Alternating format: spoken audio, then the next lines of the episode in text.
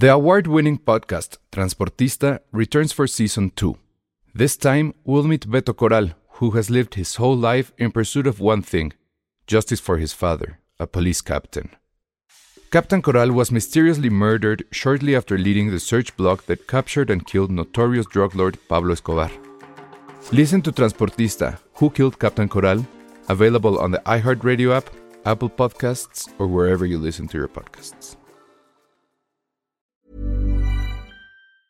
If you thought the only way to get a more defined jawline with natural looking results was through surgery, think again. Juvederm Volux XC is a non surgical injectable gel filler that improves moderate to severe loss of jawline definition and can help you achieve natural looking results with little downtime. Even better, this improved definition lasts up to one year with optimal treatment. No maintenance required. Improve jawline definition for a smooth, sculpted look with Juvederm Volux XC. For important safety information and to find a licensed specialist, visit juvederm.com. That's J U V E D E R M.com. Not for people with severe allergic reactions, allergies to lidocaine, or the proteins used in Juvederm. Common side effects include injection site redness, swelling, pain, tenderness, firmness, lumps, bumps, bruising, discoloration, or itching. There's a risk of unintentional injection into a blood vessel, which can cause vision abnormalities, blindness, stroke, temporary scabs, or scarring. Talk to a licensed specialist to find out if it's right for you.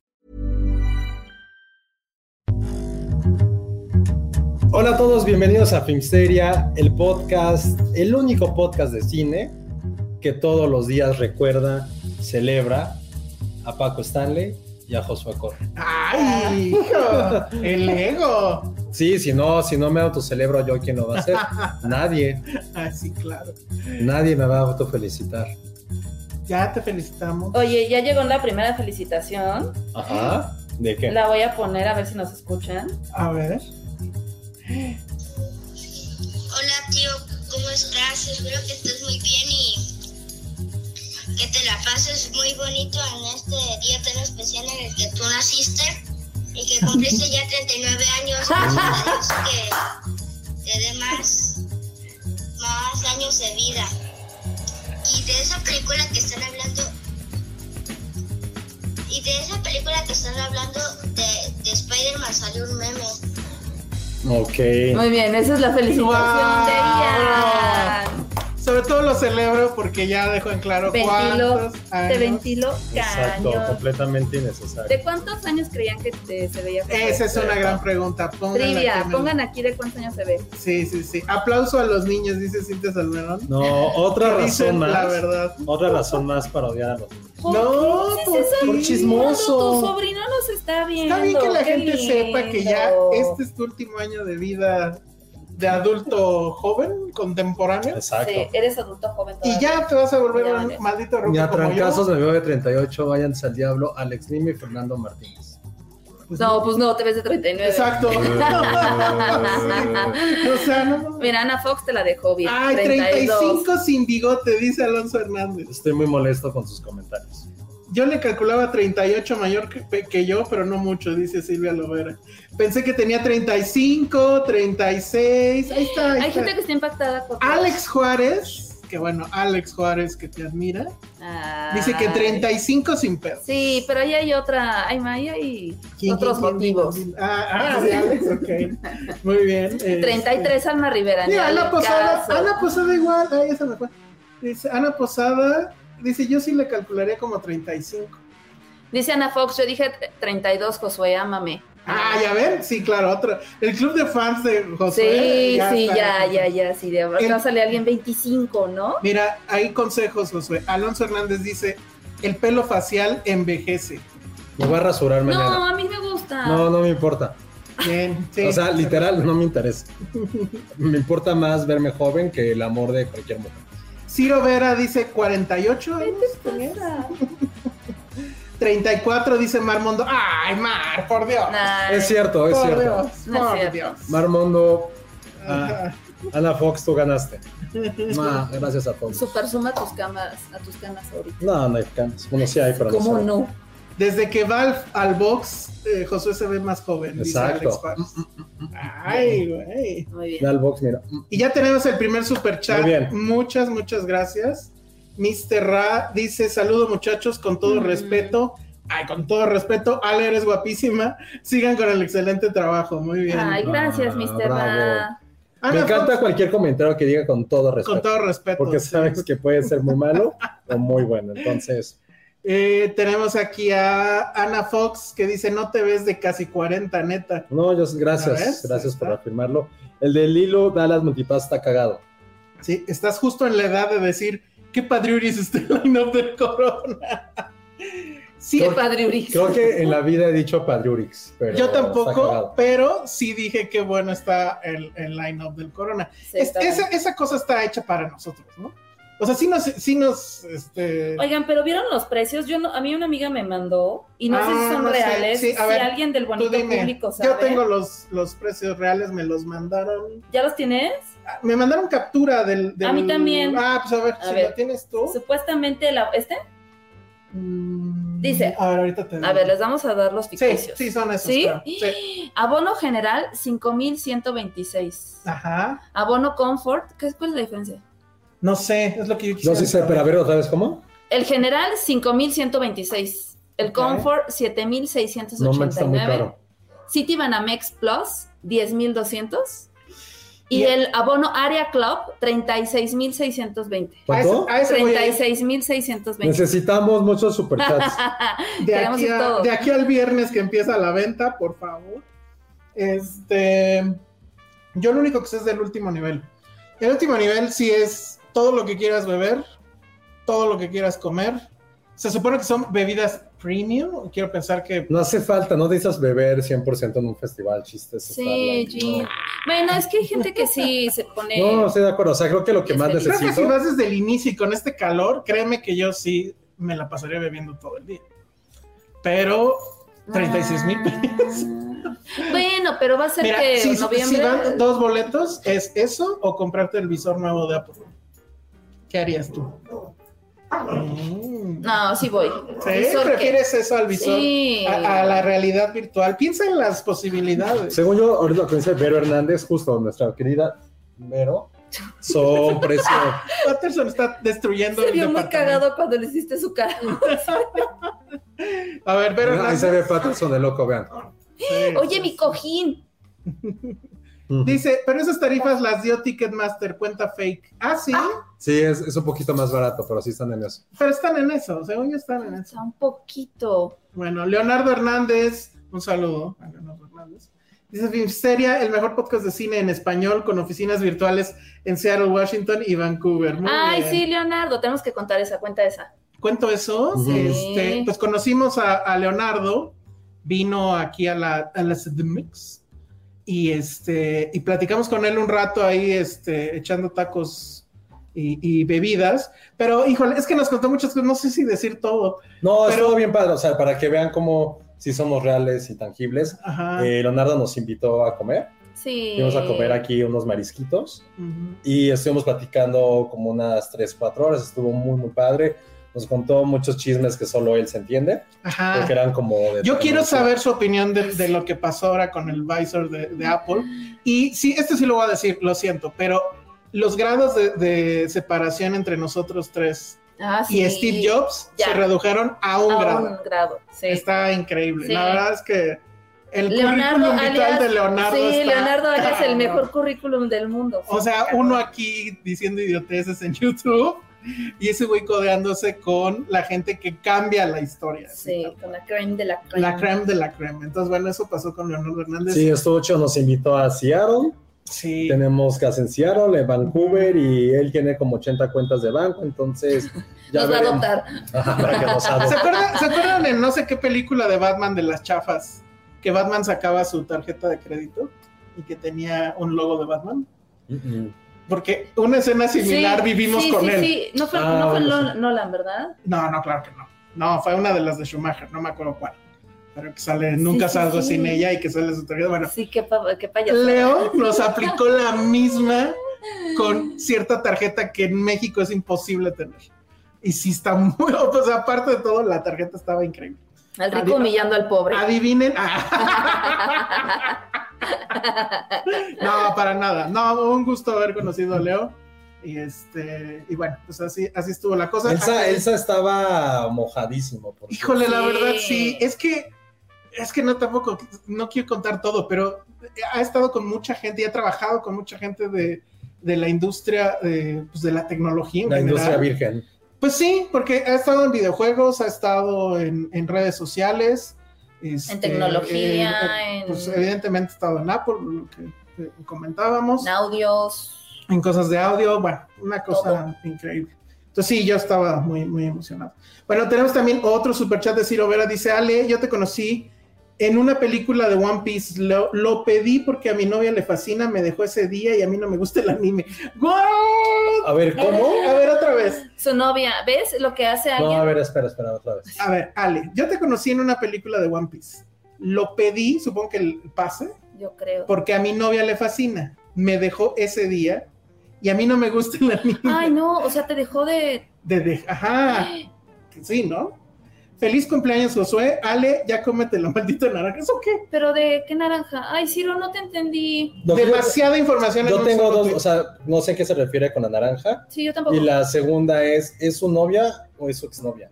Ajá. Yo entendí que ya es su exnovia. Gracias le- por el superchat, porque le dijo Cuéntanos novia. más, porque no te entendí.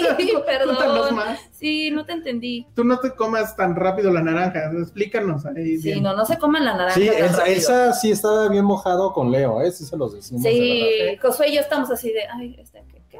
no entendíamos. No entendían nada. Que le hubiera llevado su- mi CV. No, pues se iba a reír de mí. En fin, Es que estoy a nada de proponerle matrimonio a ese chico. No, para nada. Sí, sí estaba. Sí, sí, ya estaba arrodillado. O sea, Ale. Ale y yo estábamos como Nelson, No hablaba de sus cosas ñoñas, y Elsa estaba, no, estábamos como Barto y yo así. Y Elsa estaba así escuchándolo. Oye, no, pues yo sí. yo sí decía así de, voy a, voy a poner cara de que entiendo todo perfecto, por supuesto. Me encantaba que Dice Ana Fox que fue nada. double date, exactamente. Ah, sí, Double double date. date. Sí, Muy total. bien.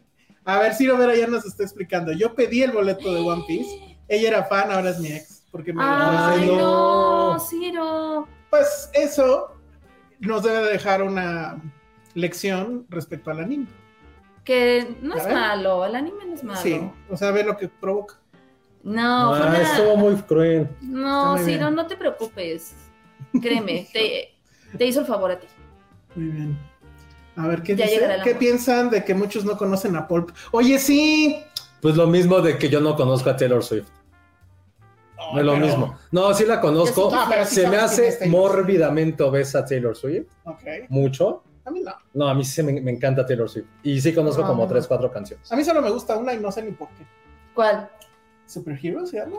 A ver, cántalo. No, no, no. no, No, pero no está mal. Es la misma gente que, por ejemplo, si ahorita nos ponen a... Yo no conozco a nadie que está en el EDC, por ejemplo. Híjole, pero no creo que sea la misma onda. No o sé. sea, No. Sí, es, No, algo para por, mí- no, es por no, edad, no, pero- pasa nada. híjole, pero es que Pulp, Blur, o sea, sí estás hablando de dos pilares. Sí, es una generación totalmente muy- distinta. O sea, sí es una generación distinta, pero es como, no sé, no sé.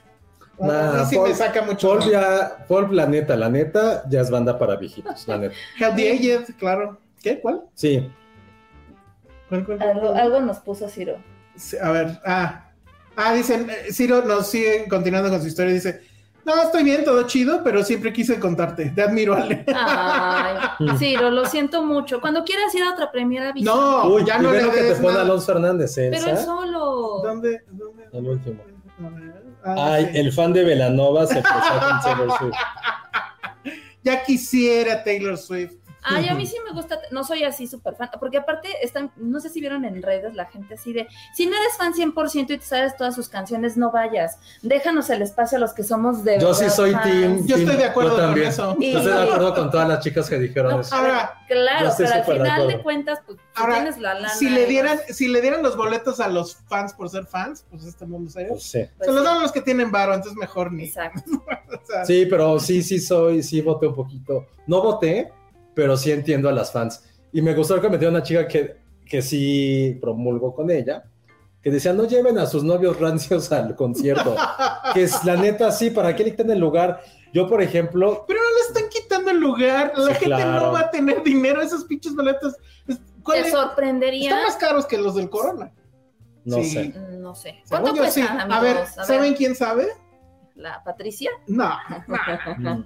Cintia Salmerón, quien anuncia que ah, ya claro. está ah, limpiando casas, paseo y baña Pero perros. ¿qué tiene que ver el dinero con que no les alcance? Claro que sí puede. Sí, claro. A ver, No, pero sí están muy caros, pues. No lo que importa. está carísimo, pero la gente sigue pagando. Ahorita ya es una cosa exorbitante. Si Pagar. quiere, yo, yo- pero eso, insisto, pero yo sí promulgo con la gente que dice que no lleva También otra queja que de- eran de los gringos, de que no es justo que Taylor Swift esté dando esos precios en Latinoamérica cuando a ellos les costó carísimo y entonces muchos gringos van a venir a México a ver a Taylor Swift. Ah, Ay, ¿y entonces qué quieren? ¿Que cierren las fronteras también o qué? Ay, no sé, Están pero es un locos. cagadero. ya. Pues sí, ya. Yo nada más veo el chisme y digo, bueno, no voy a ir. Ah, Me gusta, pero no soy así tan conocedora, pero Está bien, yo, yo sí, si la gente es fan de Taylor Swift y quiere acampar y hacer su desmadre, Ah, no, eso sí, claro. eso. Pero bueno. eso de que quieran cerrar la frontera, pues no. O sea, que- A ver, supuestamente el boletito de Taylor, ¿eh? Taylor. Ah, que están muy baratos comparados con... Platino A, 10.620.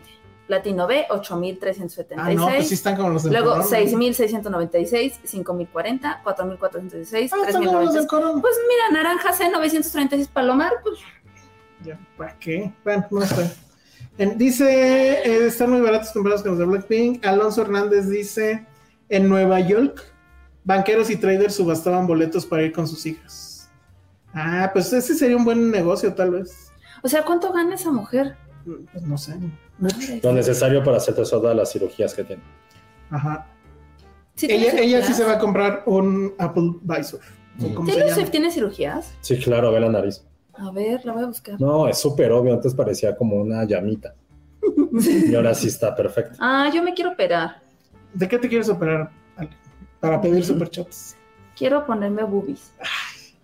Está todo mal. Voy a hacer la encuesta. ¿Quieren que les.? No, no sé. No. no. Dice Jimena Santander: Yo fui a varios conciertos con un novio rancio Ay. e incluso me hizo llorar. Desde entonces me dejó de importar ir sola. No. Está bien, Yo sí concuerdo con esas chicas que decían, please no lleven a sus novios. A sus novios rancios. Definan novio rancio. Pues un güey que no le gusta Taylor Swift O sea, solo güey está ahí para que la acompañe. Sí, un buen malagradecido. Que... Yo sería un novio super rancio si me llevaran a Taylor Swift. Sí. La Yo. neta. Ay, creo no sé. que me la pasaría bien antes del sí, concierto. tú dices eso, pero yo creo que al final estaría así, de, ay, no está tan mal. O sea, como Pero no, pasado- pero es que yo la neta, o sea, yo en cosas que yo soy fanático, me caga mucho la gente de Villamelón. A mí, a mí, Josué. Ajá. Pero porque yo soy muy apasionado de las cosas que sí me gustan. Ah, Entonces, por ejemplo, si yo soy un super fan de Paul, por decir algo, tú no eres fan, Ale, y vas al concierto y es como, ah, conozco dos, tres, y yo estoy súper emocionado, no, no me gustaría que un güey igual de emocionado que yo no pudo haber ido al concierto porque tú tienes ese boleto. No sé si me doy a entender. Es que no, no creo. Sí, o sea, entiéndelo. No, no creo que Tú sea por el, no, tú estás pues por el comentario de una chica que dijo eso. Sí, sí, Yo sí. voto a favor de que, güey, si no eres fan y nada más vas como por plus one, pues no lo hagas. Yo, por ejemplo, Pero yo es en que- lo personal pero no es me que a lo gusta. que yo Ah, voy- y al final que vaya la gente que quiera ir. Pero no es que a lo que yo No, voy es es la que- gente que quiere, es la gente que va a poder por la cantidad de boletos que hay. Pero Insisto, no, no, es llegues son- a un güey. Pero es que son que dos no barreras, pero es que son dos barreras. Uno es la lana y otro es el, el- el número de boletos. Y usualmente los boletos de 10 mil baros hasta adelante siempre quedan. O sea, siempre hay espacio para los de 10 mil. Entonces también eso de que yo yendo le estoy quitando el lugar a alguien. ay, cabrón, Sí, sí, eso- sí eso les. Es por ejemplo cuando, digo, con- bueno, cuando hay boletos así de partidos y eso, de gente de Villanueva que más va para tomarse la pinche foto, es como, güey, no vayas. ¿Por qué Neta, no? ¿por qué no? O sea, pero ese es desde mi punto de vista. A mí, yo sí soy súper anti Villamelón, odio los A ver, Villamelones. híjole, está buenísimo este tema, ver. lo siento. Mar Mondo dice, yo una vez le compré boletos a un ex para un concierto y para no andar de novia rancia le di los dos boletos y fue con su exnovia. No manches. Pero a ver, su exnovia era su amiga, si era No. José, Ah, me vale madre. pues. Me o sea, ya estoy, la actual está poniendo la lana y te llevas al ex. No, no, no, no, no. O sea. Bueno, Cintia Salmerón dice, yo No. estoy haciendo fan a mi novio para ir juntos. No, Cintia, no hagas eso. no, no, No. Cintia. Yo también voto porque Y también no los lleven nada más porque quieren chofer, ¿eh? Eso, es- eso, es- eso se refería también el tweet. pues, Sí, pues. sí, en eso sí estoy de acuerdo. En eso sí estoy de acuerdo.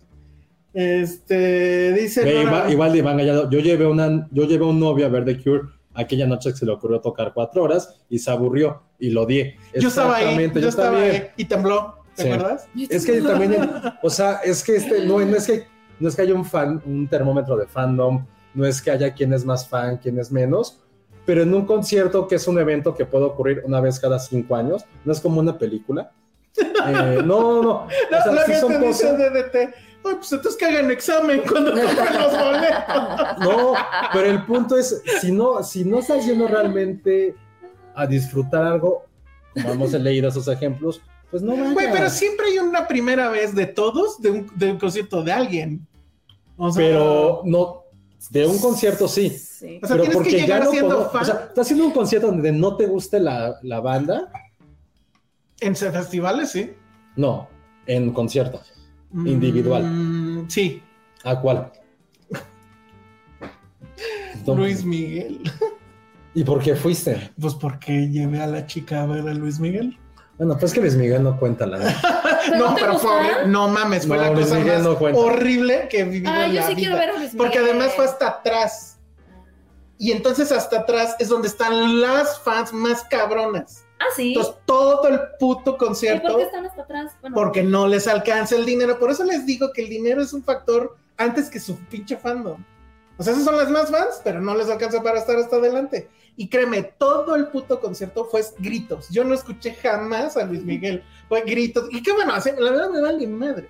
Pero sí fue así de, güey, ya basta Bueno, con esto. Luis Miguel creo que no cuenta porque tiene como, daba como 80 conciertos.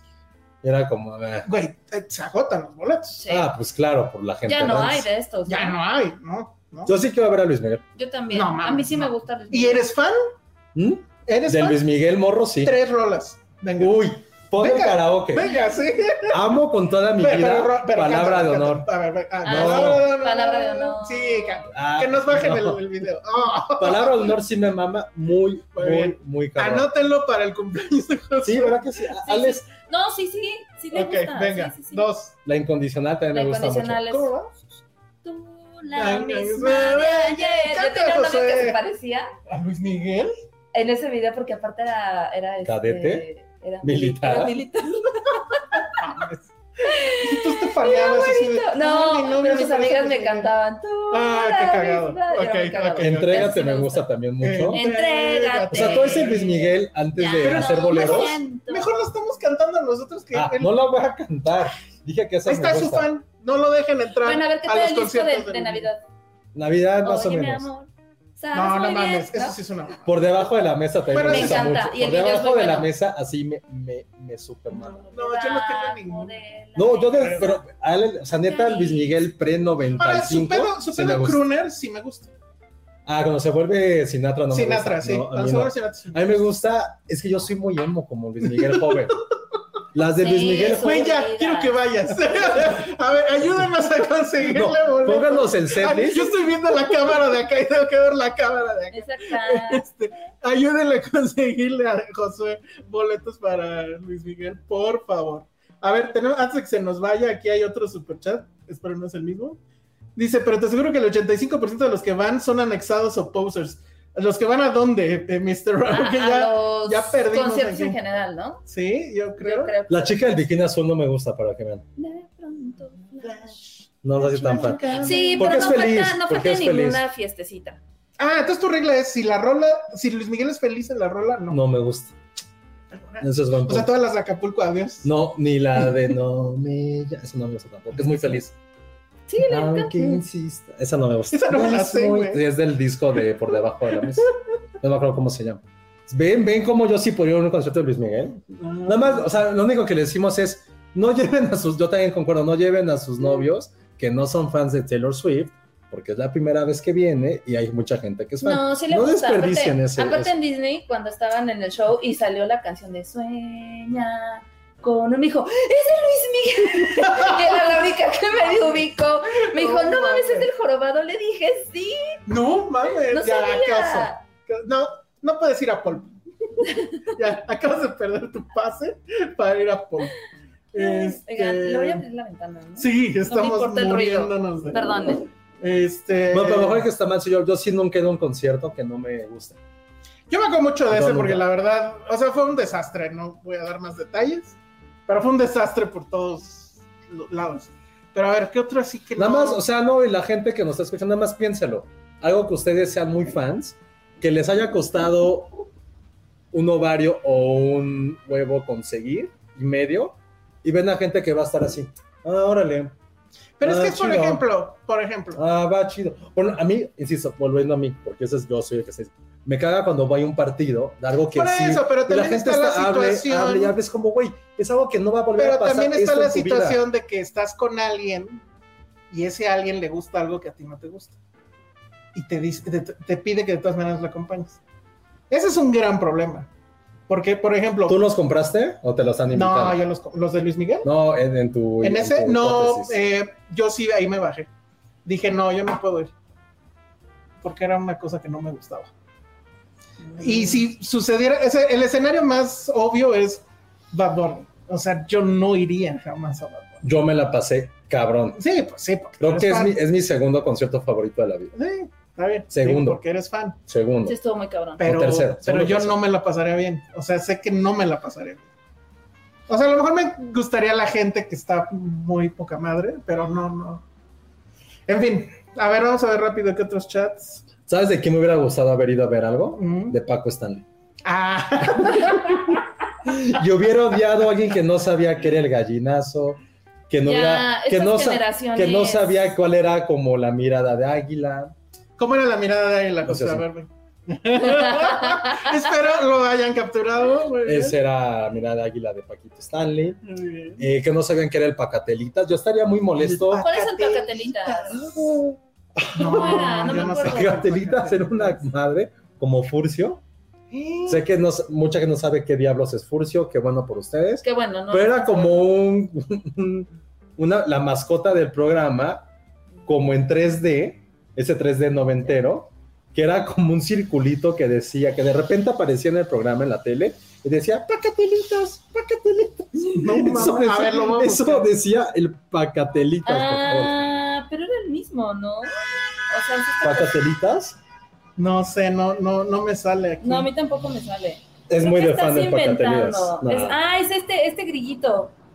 ¿Era un grillito? Ajá. Ah, pero tú dijiste que era un circulito. Ah, no me acuerdo, pero Ah, decía, no, entonces no eres fan. Ah, es lo mismo. pero decía Sí. pacatelitas, pacatelitas. Y eso era su show.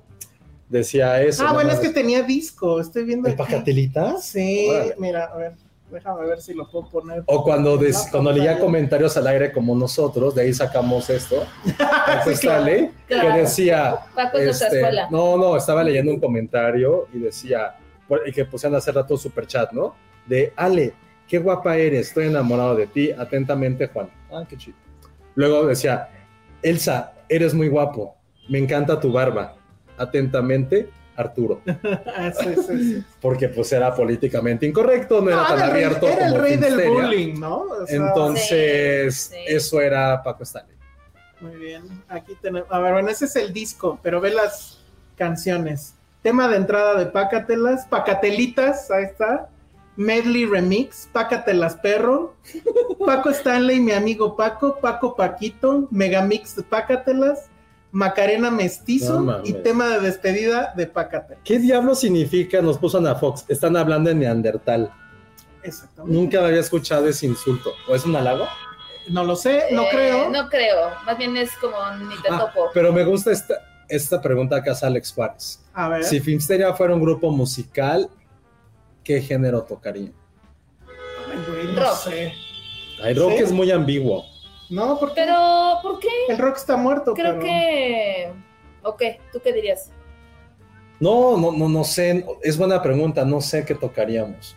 Regga- ¿Balada hacemos? reggaetón creo que no podríamos No ser. podríamos. Banda tampoco porque ¿No te gusta la no. banda? No, a mí no me gusta. Chale. ¿No te gusta la ni Intocable? No, no, Intocable es lo más cabrón que hay, Elsa. puede ser, pero no. No puedo creer que no Intocable.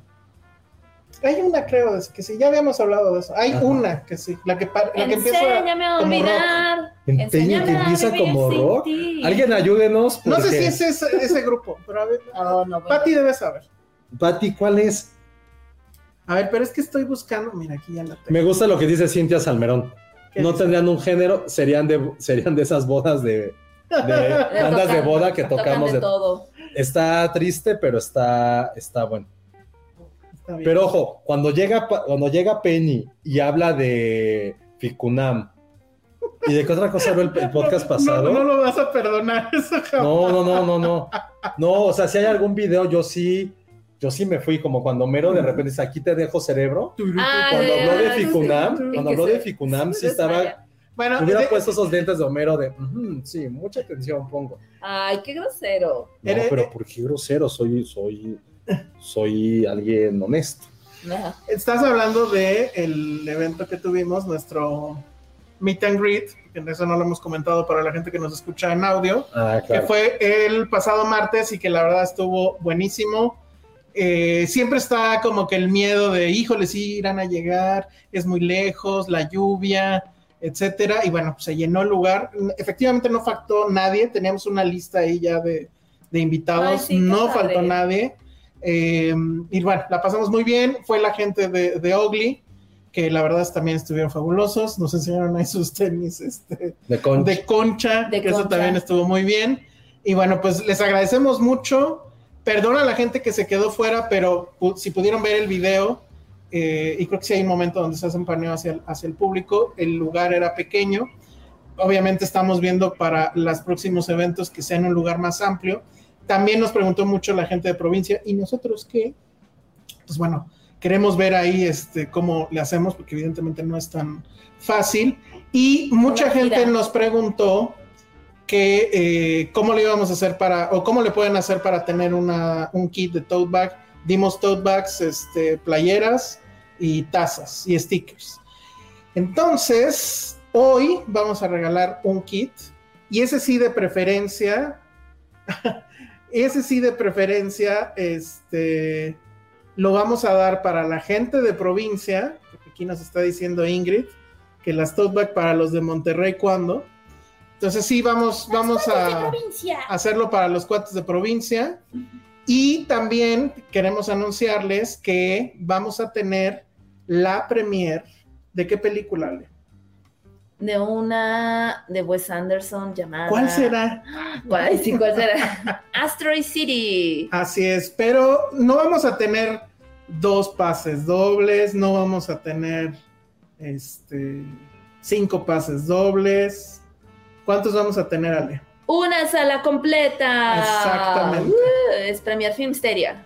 Así es. Entonces, eh, otra vez, ve. ¿Cómo? Sí, Barbie otra vez. Nos pasó eso en el meet and greet. En el meet and greet nos pasó Cuando eso. dijimos así, adivinen qué película tenemos, todo el mundo gritó Barbie. Entonces vamos a regalar, ¿qué les- bueno, pues no, no sé cuántos regalaremos ahorita. Los que caigan, no. Regalamos eh, uno durante nuestra función la semana pasada, Pero, pero se lo ganó nuestro amigo, please, que se llame Salvador, Ajá. nuestro amigo de San Luis Potosí que nos fue a ver. ujú. Sí, es Salvador, ¿no? Creo que sí.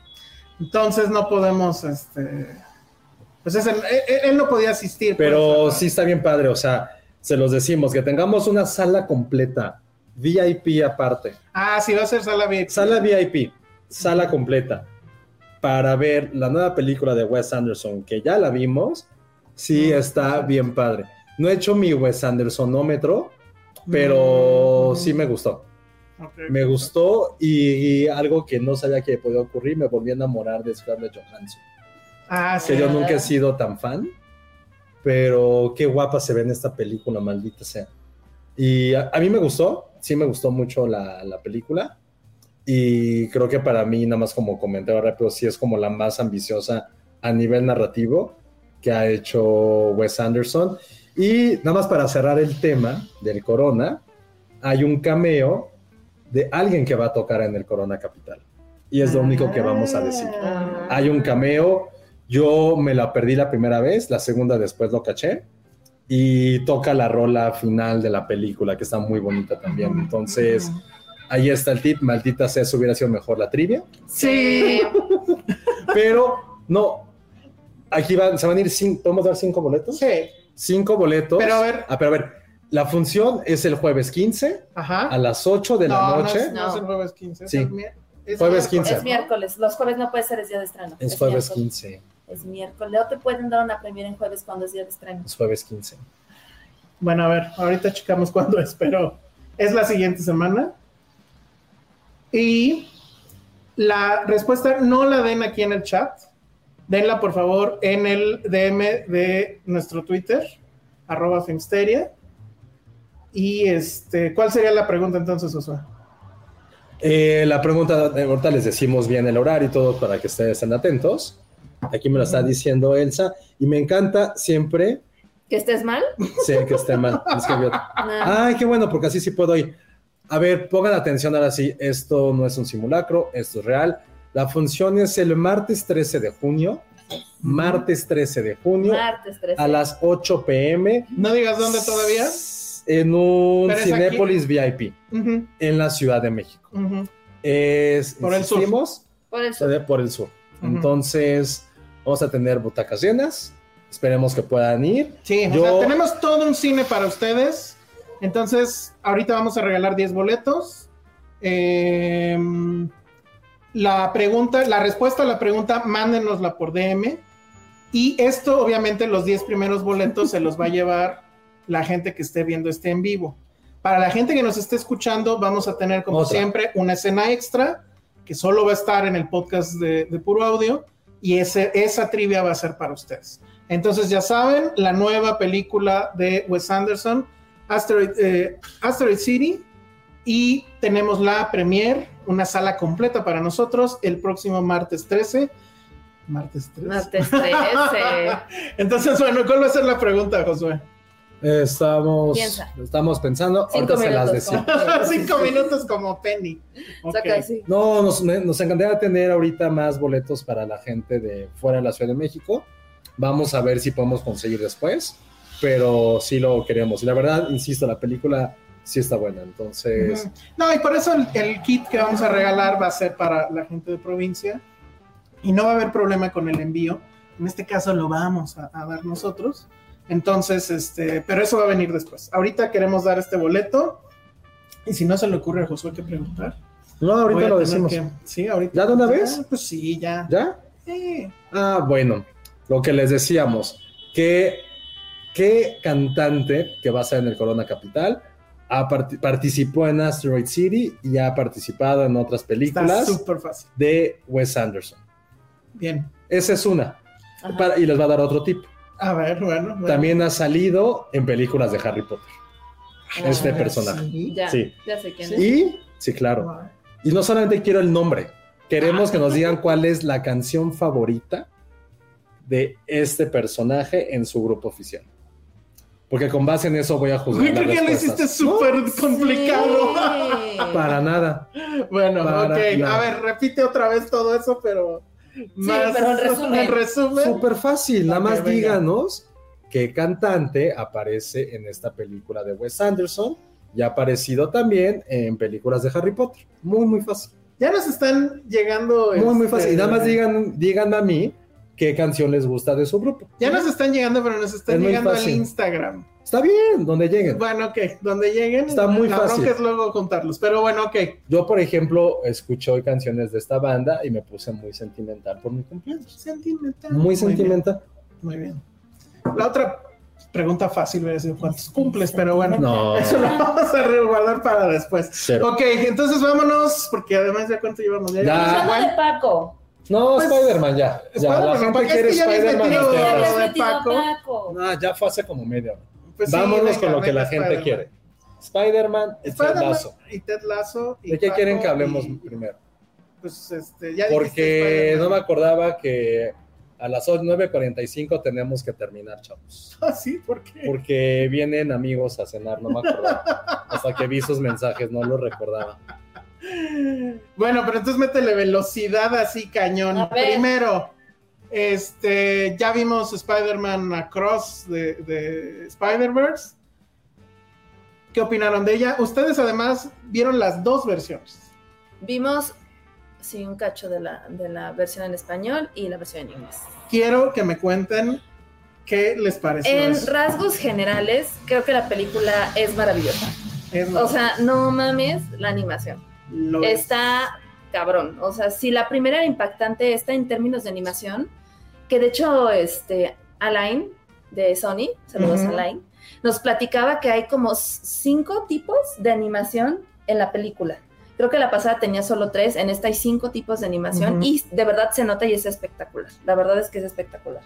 Eh, ¿Qué opino de la versión en español?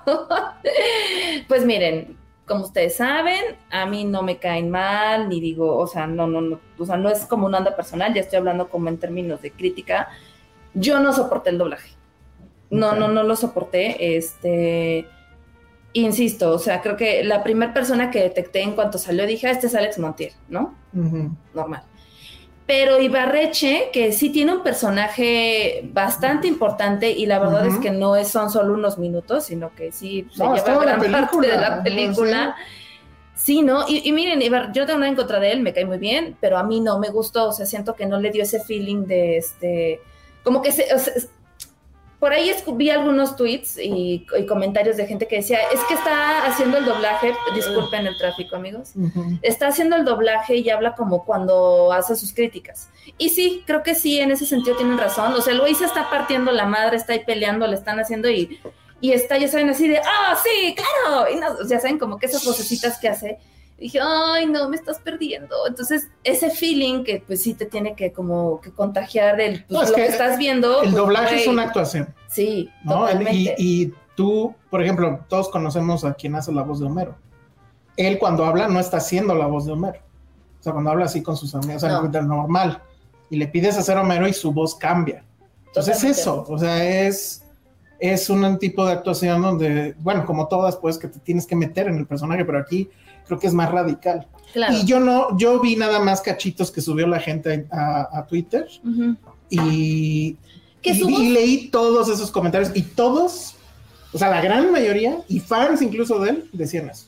Decían, el problema es que se sigue escuchando como cuando, este, cuando sí, está como haciendo cuando sus está haciendo TikToks. sus TikToks, exacto. Sí, no, o sea, fíjate que su voz no me desagrada, creo que tiene una gran voz en términos generales. Es más la entonación, es más el término de pues, tal cual actuación. Actuar, sí, que sí, no, la verdad a mí no me, no me, no me latió, o sea, no me pareció convincente. Pero bueno, ya viéndole en inglés, sí es una. A ver, esta, maravilla. esta es una buena pregunta. ¿Fue esa sensación de oír a Derbez doblando a Jim Carrey o Derbez doblando a, ¿cómo se llama? Bueno, en, en Shrek. Fíjate que con Shrek no me molestó, porque ya había visto yo de niña Mulan, y a mí me gustó mucho en Mulan, o sea, Mm. no, yo no crecí con la figura de Derbez de la televisión, nunca vi la familia Pelú, o sea, si ya más grande, de repente así, o sea, sí sé qué es, pues, pero no crecí con ninguno de sus programas. La verdad es que no tenía ese referente. Yo, yo personalmente, pues para mí, Derbez es este actor de doblaje que la verdad creo que no lo hace mal. Sí tiene la misma voz para todo, la misma entonación y demás, pero fuera de eso, pues, a mí no me causó ningún problema. ¿Tú sí? Eh, no, yo no la vi en, ¿Nunca la viste en español? No, nunca me atreví a ver eso. Porque la verdad es que yo sé que yo sé que va a sonar muy sangrón tal vez, pero sí considero que es una obra mayor. O sea, no, es, ah, tú me estás preguntando de Shrek, no, yo te estoy Sí. diciendo de esta. Ah, yo No, pensé que no te a mí, a la de, Derbez. a mí la de Derbez sí me molestó mucho Shrek. Yo también. O sea, el, el doblaje de Derbez lo odié. Obra mayor, Shrek 2 sobre Spider-Man 2. No, creo que no. sí, claro. Creo que no. O sea, Total. simplemente la visión. O sea, creo que, y, y esto se lo estoy robando a Patty porque ella fue la que dijo, cuando la terminamos de ver. O sea, la última vez que una película me atrapó así de, de esta eh, eh, cuestión inmersiva y, y- y que te dejas ir completamente con la cinta fue con la última de Mad Max Fury Road. O sea, que cuando la ves en IMAX y, y con un buen proyector es una cosa increíble. Esa misma sensación es la que te da Spider, esta nueva Spider-Man, es Across, ¿verdad? Es que siempre se me olvida cuál. Sí. Across. Across. Entonces, yo creo que es una obra mayor. La anterior, por ejemplo, jamás intentaron hacer algo así del doblaje de, de- No. de estrellas. Esta película no lo necesitaba. No, lo realmente no necesitaba. lo necesitaba, pero bueno, pues ya está ahí. Ya está eh, ahí, este, ya ni modo. Ya ni modo, pero hay sí. lugares donde nada más hay en español, pues mal por ellos. Y hay lugares donde están las dos, bien por ellos. Y pues elijan. Pero Claro. yo lo que les digo es, a mí sí me parece que es una obra de arte. Y cuando manipulas una obra de arte de esa forma, es horrible. Sí, es para que se lleve el Oscar otra vez. Es ¿no? para que se Sí. lleve el, Oscar de animación lo tiene, lo debe de Lo tener. debe de tener, sí. Pero yo sí creo que pudieran nominarla a mejor película tal cual. Órale. si lo hacen, yo no creo que estuvieran cometiendo ningún error. A mí me parece que es en serio. Sí, es maravilloso. Fí- fíjate, mi única crítica, si acaso, es que sí la es muy densa la película, sí es como agotadora. Eh, estaba viendo que la primera duró una hora cuarenta, esta dura dos horas y media. Entonces sí dos llegó- horas y media. Dos sí, horas y dos horas. No, sí, Dos dos horas y y cuarto. Bueno. Y sí llegó un punto, eh, como por la mitad, que sí dije, oigan, ya me cansé. Sí, a mí o me- sea, a mí me agotada sobraron- visual, me este, sobró demasiado. dije, bueno, Me sobró muchísimo, que es la única falta que yo le tengo. Eh, a mí en español, digo, yo, para bien o para mal, no distingo a ninguno de los dos de la horas veinte. No los distingo a ninguno. ¿Cómo? Está- no, no, no sé. No quién- distingue las no- voces. No, los distingo, güey. A Ibarreche lo he visto por Patterson, porque el Manchester City no gane el- la, Cállate. la Champions, por mi mamá, mi sobrino que me felicitó. Lo he visto dos veces en mi vida. He escuchado No. dos videos en mi vida Ok, de Ibarreche, dos. ok. Bueno, Alex- lo has visto dos Alex. Montiel lo conozco porque alguien de Cinépolis le gustaba y yo decía, ¿qué mierda es esto? Pero, Ujú. Ale- por eso, pero eso fue hace 10 años. Ujú, A ninguna de las demás voces las distingo. Ok. Entonces yo no sufrí o a lo mejor no me gustó. Pues entonces la verdad en español me dio exactamente igual, pero creo que no hemos hablado del doblaje más absurdo, estúpido, lastimoso, mequetrefe, asqueroso de este universo. Lo vi en esta película y fue la mamá. La mamá de Miles Morales en, español habla como dominicana, puertorriqueña, no me interesa, habla así. Y ya la vieron en inglés. Sí, Sí. en inglés habla ver. normal. En inglés habla con un acento Es que sí, Sí, neutro. y, Pero sí y hablan usa el español. Spanglish. Ajá. usa el Pero Spanglish. es que no es Spanglish. ¿Estás Habla, hablando español?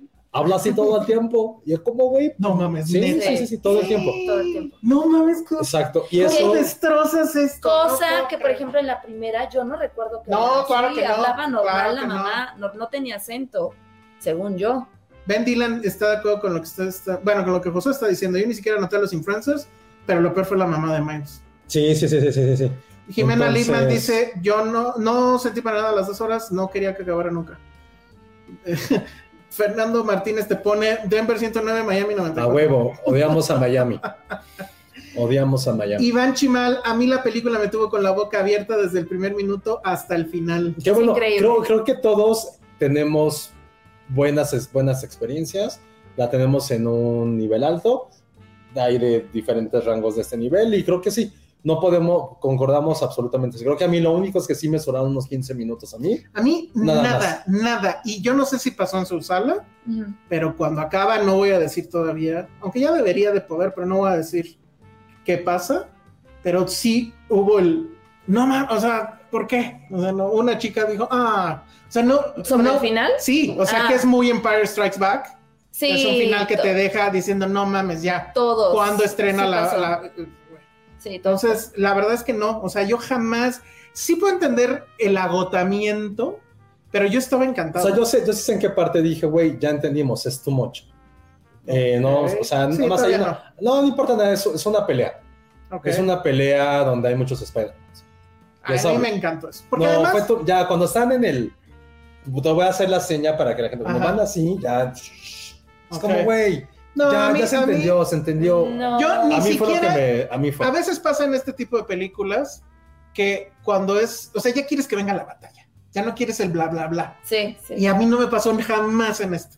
O sea, todas las conversaciones con la mamá, con el papá. Oye, pero siento con algo. Todos, ¿qué, qué sientes? Siento algo, la neta, y a lo mejor la gente que lo he visto. Creo que me gusta un poquito más la primera.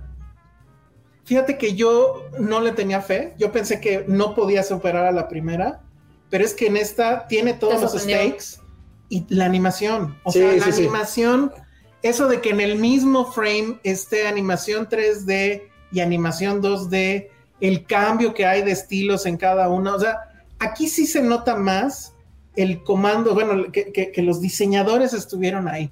Son tres directores, pero uno es diseñador de arte, el otro es guionista Ujú. y el otro es animador. Esos son los tres directores de esta película. No, está, está impresionante. Sí, y, a y- nivel y la visual. verdad es que, y bueno, ya la vi en IMAX y además, pues ni modo, porque no había boletos, la vi en cuarta, quinta fila. Entonces la película la, la tenías aquí en la El cara y es la increíble. cara. Porque Wow. la película no inicia, la película explota así de- Sí, sí, desde el claro. primer minuto. Y por ejemplo, lo del Vulture, bueno, el, el buitre este, renacentista, Ah, sí. está increíble. Este, lo Sí, de tiene muy este- buenos gags. Tiene, muy buenos gags. Todo- yo no sé el origen de la mitad de los Spider-Mans, no Sí está cabrón, interesa. sí está cabrón. Todo el, el humor, la, o sea, no, no me Pero sí me tocó gente clavada en mi sala que sí de repente en ciertos momentos que salía algún personaje así era de, ¡Ah! no mames. Sí, no, claro, bueno. Explícame. Sí, pues sí, debe de haber mucho de No, eso. sí, Pero, nos pero ponen un comentario funciona para todos. que dice, también está dirigida a centennials que están acostumbrados a mucho estímulo, estímulo visual. Eso puede La ser. verdad, sí. no, no lo creo. No, No, no lo creo. no. O sea, siento que es una película completamente atemporal, donde los temas ni siquiera están dirigidos. No es atemporal porque sí se nota nuevo, ¿no? O sea, No, sí- pero el tema. sí es como el futuro. Hablo- ah, hablo sí, el tema tema. sí. No, a nivel animación creo que no, no tiene nada que ver. O sea, no creo que haya sido para un público en general. Creo que es una película bastante universal en ese, en ese sentido. Digo, a mí me gustó, digo, creo que la primera me gusta más por los personajes en sí. O sea, los- pero por ejemplo, ¿no amaste al Spider-Man Punk? Que podría ser Penny, by the way. le- leve, pero amo más, por ejemplo, en ese sentido como completamente abstracto y, y irracional, al Spider-Man cerdito. Bueno, que, sí, que los va- dos, que los dos son como un poquito como un gag. Sí, son un gato. Eso. Pero, por ejemplo, creo que toda la secuencia. Bueno, aquí hay un gato. sí, es, es- no, es que las dos son muy buenas. O sea, no, no dije cuál me gusta más. Siento, o sea, estoy diciendo por qué me gusta a mí. Quizá, quizá, la primera que la he visto un poco más de veces es por los personajes que influyen mucho en el factor de la reacción en algún Ah, momento de ya, ya, ya, ya, claro. Porque son Sí, ellos. sí, sí, sí, porque son ellos. Como, ah, sí, ok. sí, sí. Si no hubieran sido esos personajes, quizá no te hubiera importado. pero a nivel visual sí es una es algo que quizás nunca nos hubiéramos imaginado que podía llegar la animación a. Pero además yo voy más allá. ¿Estás o no estás de acuerdo que esto es una cachetada en la cara al MCU? O sea, ya después de esto, ¿qué importa No, el MCU? por- porque aparte sí hacen un pequeño, no lo vamos a decir, No, hay pero sí uh, hay crítica, hay como, güey, Pero, a ver, espérate, pero ahí te va. Eso, bueno, sí hay crítica, pero además hay unas imágenes, no sé si es a lo que te ibas a referir. Ajá. Eh, Pero eso técnicamente no es MCU, es Sony. Bueno, No sí, es lo sí, mismo. tienes razón. O sea, el MCU, MCU, el de Feige, o como se llama ese güey de la gorra, güey, ¿ya qué importa eso? O sea, con esta película es, ya no me importa nada de eso. O sea, ¿qué va a pasar con las 800 secuelas que vienen, la fase, whatever? No importa, dejó de importar. Esta película es mucho mejor que, que Endgame, que, ¿cómo se llamaba la anterior de Endgame? Bueno, que la, el final de esa etapa de, de Marvel. Y además te da a entender una cosa, el futuro no está en el CGI. ¿Para qué queremos seguir viendo gente vestida de mallas? El futuro está en la animación. O sea, la animación te crea estas sensaciones increíbles, te mete en estos mundos maravillosos, te hace, o sea, este splash de colores, de estilos. Bueno, lo, lo, lo comentaba también yo con Patty, tiene tantas referencias de arte, o sea, Da Vinci, Kunz, este, Esa, esa parte está muy divertida. Bueno, mames, o sea, y es donde se nota que los diseñadores son los que están al mando. Entonces, para mí, sí es así como, güey, Marvel está, por un lado, muy bien, porque pues esto sigue siendo Marvel, pues, pero por otro lado, ya está en un pedo. O sea, después de esto, es más, lo voy a decir, yo A estaba ver. bien prendido con Flash y Batman, Mm. que la vemos el lunes, por cierto. Ah, sí, sí. Ya no espero nada. O sea, después de, no, sé que no van a superar esto. Esa es, la, esa es la maravilla de que no me importa ese mundo. Que cualquier cosa que me pongan, me voy a maravillar. Creo que de esto también creo que lo, lo que lo que quiero rescatar es, creo que me hubiera encantado haber sido niño, haber nacido hace 30 años quizá, y saber que tengo, que el, que el Spider-Man que he visto tanto a- en carne y hueso, el de Tom Holland, es un gran Spider-Man. Y este animado, es como, güey, ¿quién no quiere tener a Spider-Man como su superhéroe favorito? Sí, sí. O sea, yo que es, es esta es la era de Spider-Man. O sea, a lo mejor tú y yo crecimos un poquito con Batman, porque Sí. era el único que había. ujú. Pero Spider-Man creo que es la cosa más maravillosa que puede existir para un niño, y para un lo bien animado, lo bien todos. construido del personaje. Miles Morales es un gran personaje. la dicción que tiene en el audio. Por eso también digo, es que el doblaje, no, por favor. Bueno, Miles Morales sí lo dejaron con un profesional de Creo doblaje, el, tengo el doblaje en español no me molestó en lo absoluto. de los personajes, sí, de, Miles. él, ajá. De, de Miles me, me Sí, gustó, creo que gustó estaba mucho. cuidado desde la primera, porque yo sí vi la primera en español también. Pero, o sea, todo, es, todo ese asunto de cómo se mueve, las cosas que dice, incluso físicamente, que se note que sí creció, pero, pero no tanto, ¿no? Este, a mí me parece que en serio es, es, Y, y es siempre- una película fabulosa que tiene además N cantidad de detalles, pero no son, no son nada más fanservice, sino que son en serio detalles de, de diseño, de animación, de referencias Es culturales. lo que decir justo, de O sea- referencias culturales, eso me gustó mucho.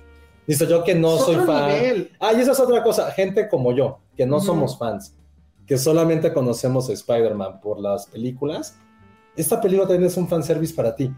Porque pues, sí, hay 80 mil Spider-Man. Sí, que voy a decir, ah, ese es el Spider-Man que salió. Güey, ¿quién importa, güey? El chiste es el rol que tienen los personajes principales, los Spider-Man principales, en la historia. A mí, neta, no me interesó si había un canon, si hay algo detrás. No, Se entiende. Y creo que eso, por lo menos Phil Lord y Chris Miller, que son sí. se consagran, digo, yo lo había dicho ya hace tiempo con, con- desde Lego, que sí son los mejores directores de comedia desde Judd Apatow. Sí, sí, Digo, en un rango como de, de este siglo, ¿no?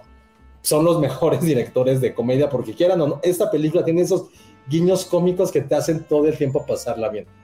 Y creo que esa es otra cosa que no habíamos visto en estas películas.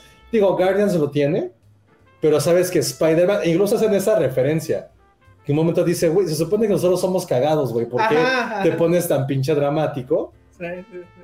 Que, insisto, por eso la 1 no es que me guste más, pero creo que tiene personajes más memorables, como este Nicolas Cage, Ok, que es el, ok. como el de Sin City, porque el güey es todo oscuro Mm, y también sale como una referencia en esto. Entonces sí creo que es una, es una maravilla de película a nivel visual, pero no Esta solo eso. escena, por ejemplo, Pero no solo eso.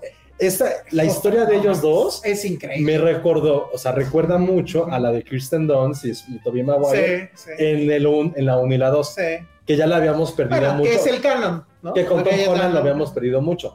Y con Andrew Garfield es una, esa relación Andrew Garfield y Emma Stone es una vasca, pero la volvimos a recordar, este como amor imposible, este amor muy adolescente, Ay, sí. febril entre ellos, que a lo mejor no es tanto romance, es más como una admiración y un respeto mutuo. Pero ese Me romance, gustó o sea, mucho. el- el- como dice algún personaje ahí, la tensión entre Ah, esos sí, dos se sí, puede sí. cortar con un Sí, cuchillo. Pero oye, Esta Es escena en. Pero particular, es más grande que él.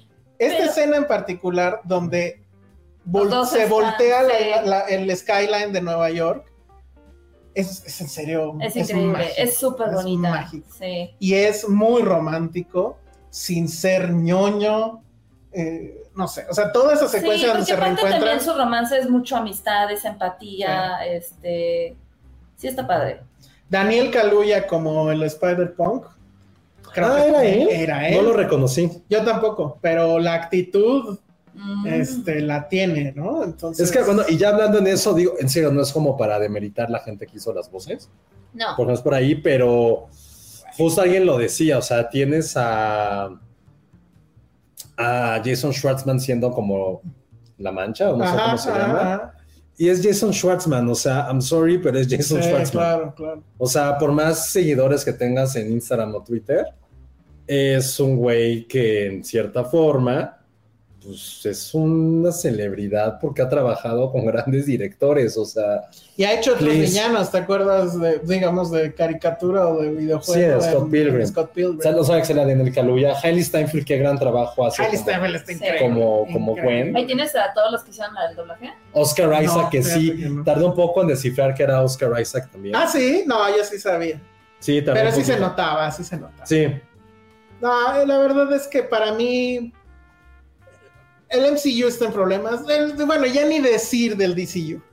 O sea, pobre, este, ¿cómo se llama este güey? El que lleva ahora, eh, el de, que dirigió James Gunn. James Gunn, pobre James James Gunn, ya lo tiene bien ¿Quién sabe? complicado. Vamos a ver, vamos a ver. Yo, no, es que en serio, para mí sí, creo que sí lo habíamos hecho. La, la primera sí la habíamos puesto en algún punto como de las mejores películas de sí, sí, superhéroes. sí, sí, lo pusimos. Bueno, pues esta está, ya es el 1-2. o A sea, nivel así, imagínate, de todas las películas de Spider-Man que se han hecho, a lo mejor ¿en qué lugar está esta? ¿Esta está en el 1 o el 2? Y en Para taquilla. mí. Y en taquilla no sé. No, ¿Cuál crees? ¿cuál? Tú. No sé. Taquilla, la número uno es. Sigue siendo la, la dos. O la sea, en tres. términos de su primer fin de No, semana. la 3. Spider-Man 3, ¿no? No. Debe ser. La no- esta es la número dos. ¿Y la ¿No manches, 1? ¿Y la 1? Ay, no me acuerdo. Ay, ¿qué fue lo peor? Fue como No. final de Total, total. No, pero esta es la dos. Pero es que, ¿cuál es la 1? Ay, no sé. No, Lo pues que no me importa es la acuerdo, uno. No me acuerdo. No. no me acuerdo, venga, Todo mal, todo súper mal. No, pues a ver. Pero, Pero, sí está cañón lo mucho que ha influido esta película. sí. Y viste que supuestamente, no sé si sea cierto, si es un chisme, que se filtraron como contratos de películas que va a haber de, de Sony, No. Que hay mucho, hay mucho material de Spider-Man. Eh, que- el problema también es que pues, se puede empezar a agotar, ¿no? sí, claro. Y, y a mí me gusta que de hecho se tardaron tanto en, en- en hacer la 2, porque en realidad estaban haciendo las dos juntas, ¿no? La 2 y la 3. Ajá. La, la nueva viene y no tiene ningún problema de guion con el- la huelga y eso, o sea, viene el año que entra. Pero yo con eso ya, o sea, seguramente van a seguir explotando a la vaca, porque pues vamos, hay que comer. Pero sí, o sea, y luego la otra cosa que está sucediendo ya es la revolución en cuanto a la animación. Todos ahora, todos querían ser Pixar, ahora todos quieren ser Spider-Man. Pero, ¿qué Y otra ahí- película? O sea, pregunto yo. El gato, que a ustedes les gustó, jugaba un poco con ese asunto de Sí, sí. Un poco, en algunos momentos sí. Este, la nueva de Tortugas Ninja, completamente. Ah, está sí en se ese nota. tema, se nota. A ver cómo le sale, no, no sé, pero están en eso. Y ya, o sea, todas las películas excepto Shrek, que por alguna razón la animación de Shrek nadie la quiso copiar. Este, todas las cintas de animación, pues es mucho el, ah, que se vea como Pixar, que se vea como Pixar. Y así estuvimos décadas. Y ahora va a ser que se vea como Spider-Man, que se vea como Spider-Man. Sí, y va, se va a inundar. Claro. Pero vamos, ya vimos quién fue la primera. Y, y la verdad, para mí, insisto, sí es una obra mayor, mayúscula. Pues mira, Pero mejor, dice Toto Cano, según dijeron que ya no habría cuatro, sería trilogía y tanto. Está bien. Sí, Está a mí me parece bien. que está bien. Creo que sí, en este tipo de obras que son tan increíbles, es... Y además me encantó. O Ahí sea, ponlo, ya suéltalo. y fue, ir, frustrante, porque si no- pero sí me encantó que esta fuera este, Empire Strikes Back. ¿no? O sea, que acabara en una nota muy parecida. ¿no? Sí, así de, ¿qué? Pues también la 2 de Sam Raimi. También acaba así. Digo, la 3 es una Ah, mierda. sí, un poquito, un poquito. Esta fue más contundente. ¿no? Sí. porque bueno. es un team. Y en, y en Ujú. Spider-Man de Raimi era el sol. Pero bien. Ah, dice Bueno. Dora, The Mitchells vs. The Machines también tiene un estilo así. Ah, claro, sí. sí. total. Pero Sí. también era de Sony, son los mismos estudios. Son Ah, los mismos, bueno, sí. son los mismos, Acuérdense que esa película sí le iba a estrenar Sony, pero llegó la pandemia y se la vendieron a Netflix. Exactamente. ¿Creen que ya hicieron la 3? Ya está la 3 Ya está hecha, hecha. Ah, no, ya No. está hecha, pero no está todavía con el doblaje. No, es lo que dijeron, que todavía no han grabado las voces. Ay, pero por favor que la mamá no siga hablando así, por favor, porque... Ah, bueno, esa es la otra cosa que me voy pensando. Estos tipos tienen obviamente un contrato ya para la 3. Entonces, No sabe, Tienen no- que. Pues no- sí, por continuidad. Por continuidad. Es que es continuidad. Eh, eh, no, ya. Entonces, Sí, porque por ejemplo, Emilio siguió haciendo el doblaje de, de Spider-Man, de Miles, ujú. y regresó en esta, en esta segunda. Pero para los nuevos, pues sí Ok. tienen que darle un. Bueno, pues ahí está Spider-Man Across the Spider-Verse, lo dije bien. Sí. Y sí, está en mi lista de lo mejor del año. Está en mi lista de las mejores películas de superhéroes ever. Está en mi lista de las mejores animaciones ever. Y no sé ya en qué otras tantas listas, pero sí, vayan a verla si no es que no la han visto. Sí, tienen que ver la primera, creo, para entender mucho de los stakes. ¿no? Ah, no, sí tienen que verla uno Sí, 100%. Sí, sí, sí. Esto, y véanla, sí, que no, que no se les escape del cine, pues sí la tienen que ver. eso. No, pues nada más está esa. Sí. No, bueno, pues ahí viene ya Transformers, viene que ya, ya hablamos de ella la Transformers. semana pasada. Aburrido. Entonces, bueno. ¿Con qué pasamos? ¿Final de Ted Lasso o Paco? Porque ya nos queda, en teoría, poco tiempo. Si quieren final de Ted Lasso así como que en Venga. friega, Oh, Paco. Paco, ya, dale a Paco. A ver, Paco, dale, Paquito. híjole, es que Paco Stanley, la verdad, está buenísimo ¿Sí? el Yo documental. tenía, yo tenía justo esa duda porque dije, no vaya a o sea, transformarse en un, ya sabes, como historias engarzadas de esas madres que hacían No, este, nada que de ver. documentales súper chafas. Nada que ver porque además es este Diego Enrique Osorno Ajá. el que dirige. Él es periodista de, de formación, por así decirlo. Y este, y pues bueno, su trabajo siempre ha sido de, pues de un rigor periodístico muy, muy bueno. O sea, no hay más eh, eh, tema, o sea, es la crónica, como se llama el, el título este, original, es el show Crónica de un asesinato, y es la crónica puntual de lo que sucedió aquel día, que fue justamente en el cumpleaños de Josué. Y lo arruinó. Ah, Exacto. ¿Cuánto- ¿Hace cuántos años fue eso? 24. Ve- Hace 24 años. Y lo primero, o sea, te da una, primero un viaje por quién era Paco Stanley, de dónde llegó. Él empezó desde muy abajo, él era locutor de radio. Después fue Si hubiera locutor- habido influencers, no hubiera podido haber sido locutor de radio. Hubieran puesto ahí a alguien que tuviera seguidores. Exactamente. Seguramente. Exactamente, justo. ¿Ven lo que arruinan? Ajá. muy bien dicho. Ajá. Él era locutor de radio, él vivía, bueno, era de una familia muy pobre, de papá eh, alcohólico y golpeador. Y esto lo cuenta, se- lo cuenta Cuadro Benito Castro, ¿se llama? Sí, Benito Castro. Porque ellos eran muy amigos. Y de hecho la parte de Benito Castro está cabrona por lo que dice. O sea, es súper reveladora. No voy a decir, necesitan verlo. Pero bueno, Ay. y cuenta esa anécdota donde él le dice, yo hubo un momento donde de niño dormía en estos colchones que son puros resortes Ajá. y un día una rata me mordió. Y de- eso lo contaba, según nuestro Paco Stanley, así con, con mucha tristeza, ¿no? Pero bueno, llega, o sea, hace muchas cosas, fue periodista, entrevistador, estuvo en ECO en algún momento, no sé si se acuerdan que era ECO, pero No. este era como el CNN de Televisa, que en algún momento entre los Ah. 80 y 90 les dio Ah, por hacer eso. Sí. Él tiene primero los programas de radio y de ahí da el salto a la televisión con el famoso Madaleno. Desgraciadamente las fotos no sé dónde se quedaron, pero bueno. Y, eh, pero con Madaleno, que si lo recuerdan, este personaje que tenía una como jerga, como si fuera Poncho. Ajá. O sea, es como Penny. Ándale. Él, déjenme la busco una vez en lo que les No sé quién es Madalena. ¿No sabes quién es Madaleno No. y eres fan de Paco Stanley? A ver. Ya ves, no puedes entrar al concierto de Paco Stanley porque no sabes quién era Madaleno. Ese es todo, Dios, espérenme. No. No, eso ya está muy ochentero por mí. Pues, No, yo no lo ubico. Miren, este- les voy a No poner esta bonita foto, donde además se ven los dos y en un bonito color sepia, para, Para que no quede duda, ah, exactamente, para que no quede duda lo viejo que es esto. Y tomen en cuenta que este programa es más joven que Josué. Exactamente. y no sé- ah, ya, aquí está. A ver, aquí lo tenemos. Y este era Madaleno. Él, la verdad es que su historia no me la sé, pero lo que sí sé es que este personaje, en- bueno, que Paco Stanley entró a este programa como el patiño.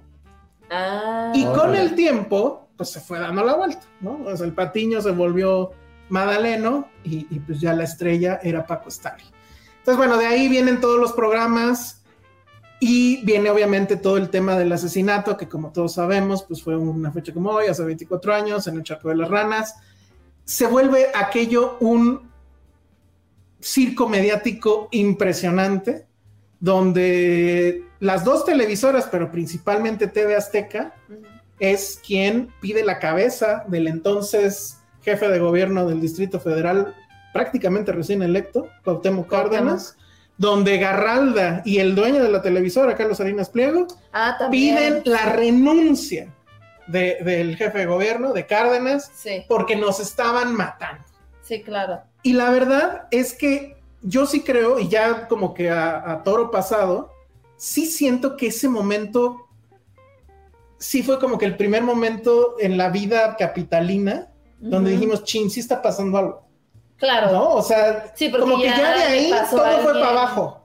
O sea, podría, podría, este, podría pasarle a cualquiera, podría haber, este, podría haber asesinatos, podría haber robos, podría pasar todo, ¿no?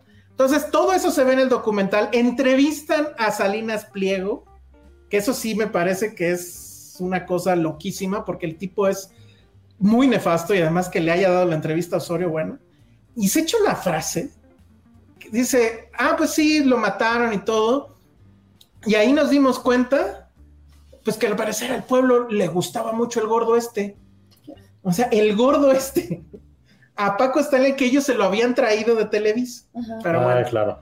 viene toda esa parte de cómo va subiendo en Televisa, cómo viene la transición en Televisa, que ahí es como que el Succession, el verdadero Succession nacional, porque es cuando el tigre le da el, el poder a su hijo y se ve eso en pantalla, tiene mucho material de stock muy interesante. Y entonces un Emilio Azcárraga de 28, 29 años, recibiendo Televisa completo y así de encárgate. ¿Y qué es lo primero que hace? Contratar a. No, corre a Paco Stanley. No he terminado de verlo. Pero ya vi tres o sea, de ¿por qué lo cinco. Ah. Tengo una teoría. ¿Cuál? Yo sí creo que él sabía que Paco estaba en temas De narco. Y por eso lo corre. Eh, Porque cuando él llega y tienen el material ahí, Talina Fernández en una como haciendo estas, pues era un show pues, pero el show de cuando llega el jefe nuevo, y Sí. al parecer lo televisaron y estaban todos los grandes de Televisa y estaban así como en un auditorio y, y Emilio Escarra enfrente. Talina Fernández se levanta y le dice, oigan, este señor, cuando estábamos con su papá, él siempre nos dijo, nosotros somos del PRI, pero ahora no sabemos qué va a pasar. Dice, ahorita con quién estamos, con el PRI o con quién. Y Azcárraga dice, estamos con México. Ay, no. ¡ah! Pero era, era una señal. Él dice, va a haber este piso parejo para todos los partidos, no va a haber favoritismo, etcétera. Y después hace esto, yo siento que llegó a ser una limpia.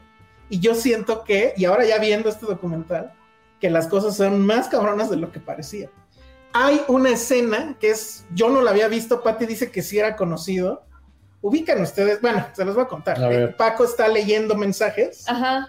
y en uno dice, ah, miren, aquí tenemos el mensaje, así lo dice, del Mayo Zambada. Y nos manda a felicitar y no sé qué, y, ah, ya la regué, porque al final decía que no lo leyera al aire. Bueno, pues ya ni modo. El Mayo Zambada. No. Y lo lee al aire. ¿Eso está en YouTube? No, pero eso está en el que documental. No, pues entonces esto. No, pero hay que buscarlo. Oye, yo no sabía. Oye, eso. creo que aquí los, creo que nunca, nunca, nunca nos han visto tantas mamás. O nos van a ver pronto por esto de Paco Stanley. Todos están diciendo que Ah. sus papás están pidiendo que les contraten VIX. Sí, pues sí. Este, lo de la bolsita de coca, obviamente lo toma el, el documental. Mayito se avienta una historia absolutamente inverosímil de por qué la bolsita, que no es bolsita según él, que es una caja de cerillos, y Ay, nos va a contar sí, toda la historia de la sale caja de cerillos. ¿no? Salen Sí. todos, o sea, si no están muertos, salen en el documental habla, sale Cuauhtémoc Cárdenas en el documental, lo Órale. entrevistan, este, hablan de, de- bueno, Lili Telles, que ustedes recordarán que en ese momento y después de la Ella es la amenaza de pedir que, que eh, corrieran a Cárdenas, viene toda esta ola de, de- de programas de amarillismo, de la inseguridad que estábamos viviendo, y ahí vienen los famosos hermanos Brennan, que fueron Claro. parte de ese pedo y salen en el documental. O sea, ya son unos No viejitos.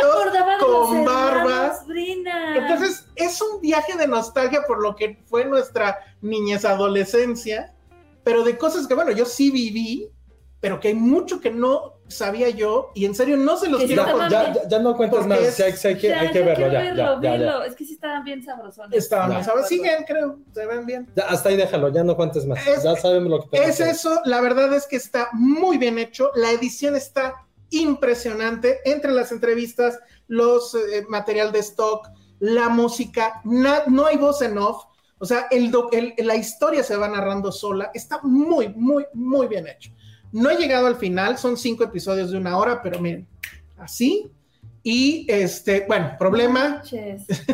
está en VIX. Está bien, no, no, Y ya. nada más, Bien. Ok. si quieren verlo, creo que pueden entrar a VIX y está con comerciales, que parece cualquier cosa, pero es horrible. Ayer el primer episodio lo estrenaron en tele abierta y yo lo vi en tele abierta. Y hace un chingo que no veía algo en tele abierta. Y cuando de repente meten los comerciales, sí fue así de, güey, no mames, esto es un viaje en el tiempo, cabrón. Ya no me acordaba de esa sensación de que estás clavado en algo y de repente, ¡pum! Así, porque además ni siquiera se esperan un momento donde haya como, no, no, no, les vale verga y pum, ahí va el comercial. Entonces, Claro. pueden contratar el premium y ya no hay comerciales, pero bueno.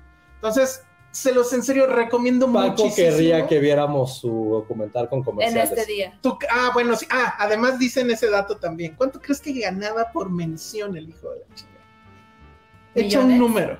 Ah, No. Tre- 50 mil. 70 mil pesos por mención. De los de 70 mil pesos, que ahorita sería un chingo. ¿Cuántas menciones había en el, en el programa? Sí. O sea, güey, no mames, ¿10? o sea, y son pocas. Dice Ben Dylan que en YouTube está el primer capítulo. Ah, muy bien. Ah. Véanlo, véanlo y Lo voy a buscar. lo- se van a super clavar. O sea, no, no hay forma de escapar a eso. ¿No? Pues hay que verlo mix.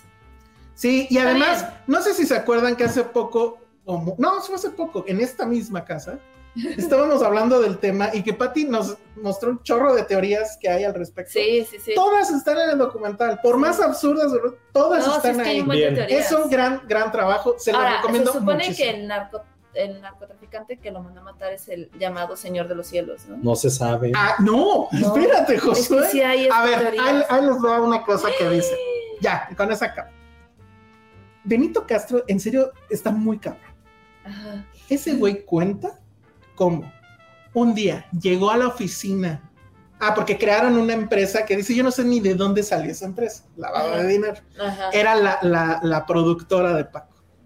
Entonces llega un día y dime, díganme nombres de camionetones, ¿no? O sea, una, Suburban. una Una Suburban, una, este, Pontiac, Cheyenne. y a- algo así. Ajá. Y entonces él dice, uy, algo aquí está mal. Sube con Paco a su oficina, pues porque siempre sube a saludar y ya se iba a la oficina. Y entonces dice, ah, pásale, te presento al Señor. El Señor de, los, cielos. Sí. En la oficina de Paco Stanley, Benito Castro dice que él no volteó, que él dijo, ah, ¿qué tal? Mucho gusto, y se fue a su oficina. Es su versión, obviamente, porque pues vamos. Pero que te diga, Benito, que el Señor de los Cielos estaba en la oficina de Paco Stanley como si nada, Es que sí dicen que fue él. pues no sé si es él o otro, pero bueno. Ya que acabe el podcast, quiero verlo. Ya, sí, Ya. bueno, ya nos vamos. Este fue un placer. Vamos- Bueno, a ver, Vamos a este. ir a ver no- la tele. bueno, ya yo iba a hablar de otra película, ya no va a dar tiempo, igual y lo pongo en el extra. Y no sé si quieren hablar del final de Ted Lasso. Los les conmovió, les enojó. No sé, yo quiero verlo de. Ay, no me enojó. Ted Lasso hacemos Pero- episodio especial. No, pero Porque rápido, diga la gente. Nah, pues ya 10 Ya, minutos. sí. 10 minutos. Ah, bueno. Sí. Rápido. Yo la tenía cómo iba a acabar la serie Ah, tres bueno. capítulos Bueno, antes, que era, oh, era muy muy fácil. obvio, muy, muy obvio, muy obvio. Pero todavía tenía fe de que me pudiera sorprender. Este. um,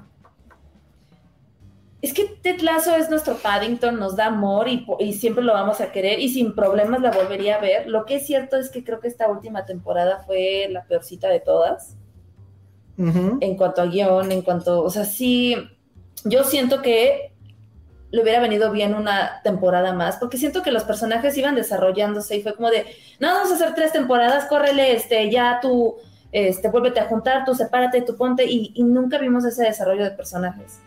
Entonces, eh, um, sí me cortó un poquito la inspiración, he de admitir, pero, pero bueno, tengo fe, porque sí, para quienes ya lo vieron, el final yo sentí que no quedó como que muy, quedó un poquito abierto, creo yo, ¿no? Sí, Sí, como que queda como un que queda ligero a guiño la de que podría haber algo más. Ajá, que lo- y lo- Ujú. creo que lo hicieron así como por un, bueno, por si queremos volver, aquí está. ¿Tú, Josué? ¿No, no lloraron ni tantito? No. nada? Mm, yo sí puse un poquito sentimental, Sí, pero no lloré. La verdad, yo ya venía arrastrando un poquito, no un odio hacia la serie, pero ya no estaba teniendo el mismo amor hacia ella. Entonces, ya sabiendo que era el último episodio, no me gustaban algunas cosas. Creo que el final de la temporada de ellos también era muy obvia que no iban a ganar. Creo que ah, a nivel de desarrollo del personaje me, me molestó que se clavaran tanto con algunos, sobre todo con, ya se me olvidó el nombre del nigeriano, con Sam. Sam. La historia, todo el segundo arco, del, toda la segunda temporada fue sobre él, cuando él era un personaje que ni siquiera dentro del equipo fuera la neta relevante. Y fue como, ah, órale. Creo que no supieron qué hacer con él. También me molestó mucho el papel él. que hicieron con. Dani Rojas en la primera temporada. Lo desarrollaron como uno de los personajes principales y después fue como un chiste recurrente. Creo que algo que sí, pues Ted Lasso lo amamos y lo queremos y nos ayudó en pandemia, lo que queramos, pero creo que también su wokeness y su corrección política le dañó de sobremanera. Yo ¿A- no, yo ahí sí ¿A, tengo. a qué me refiero? Le daban importancia a todos los personajes de minoría cuando no, cuando no estaban pensados para eso, es a lo que me refiero. O sea, fue como lo del portero, lo de Dani, lo de Sam, creo que fue como, güey, too much. Eso fue algo que me molestó de sobremanera. Creo que los personajes medulares también. los personajes medulares como Ted, eh, como Killing, eh, un poco el coach, y lo- los llevaron bien, eso siempre me, me gustó, pero creo que tampoco les voy a perdonar mucho lo que hicieron con Nate. Era un personaje Sí, que para mí era el personaje, después de Ted Lasso, de Ted, era el Un principal, gran villano. era un, además era un gran personaje, Era un gran personaje en general. no sé si era villano, sino que era como un poco la antítesis de lo que estaban Sí. presentando con Ted.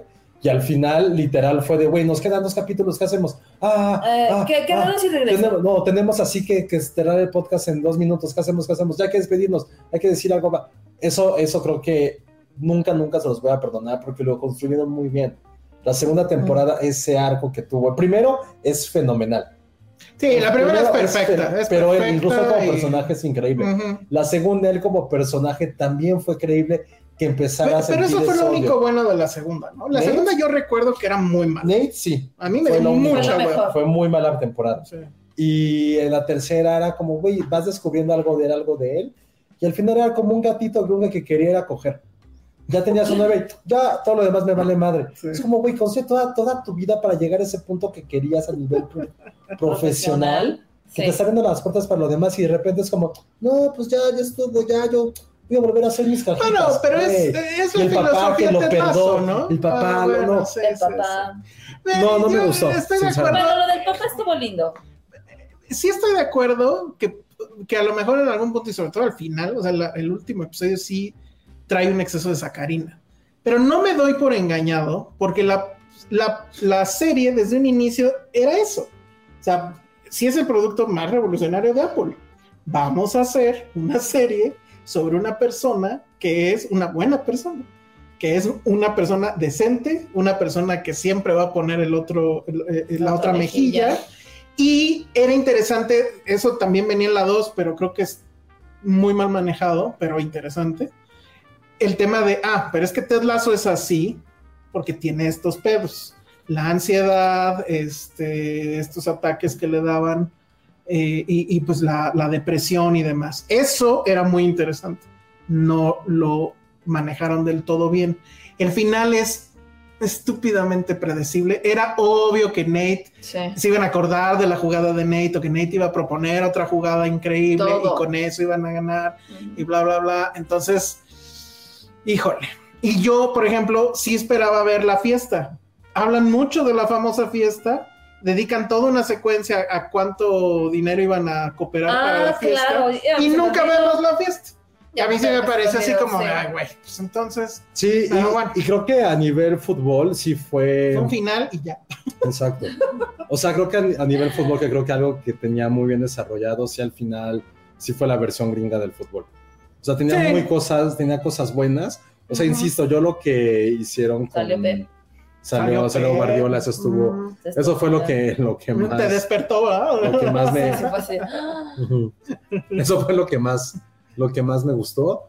Pero sí hubo cosas demasiado forzadas. Creo que pudo haber dado para otra temporada donde se puedan desarrollar aún más cosas. Mm. Y la verdad, pues sí, el, el feel good. A mí, en lo personal, la serie me perdió, se los dije mucho en el capítulo de Navidad. Que fue así de, güey, ya es demasiada Ah, sacarina. y el número musical que se avienta. Ay, no. No, no, no. O sea, no, no, no, no.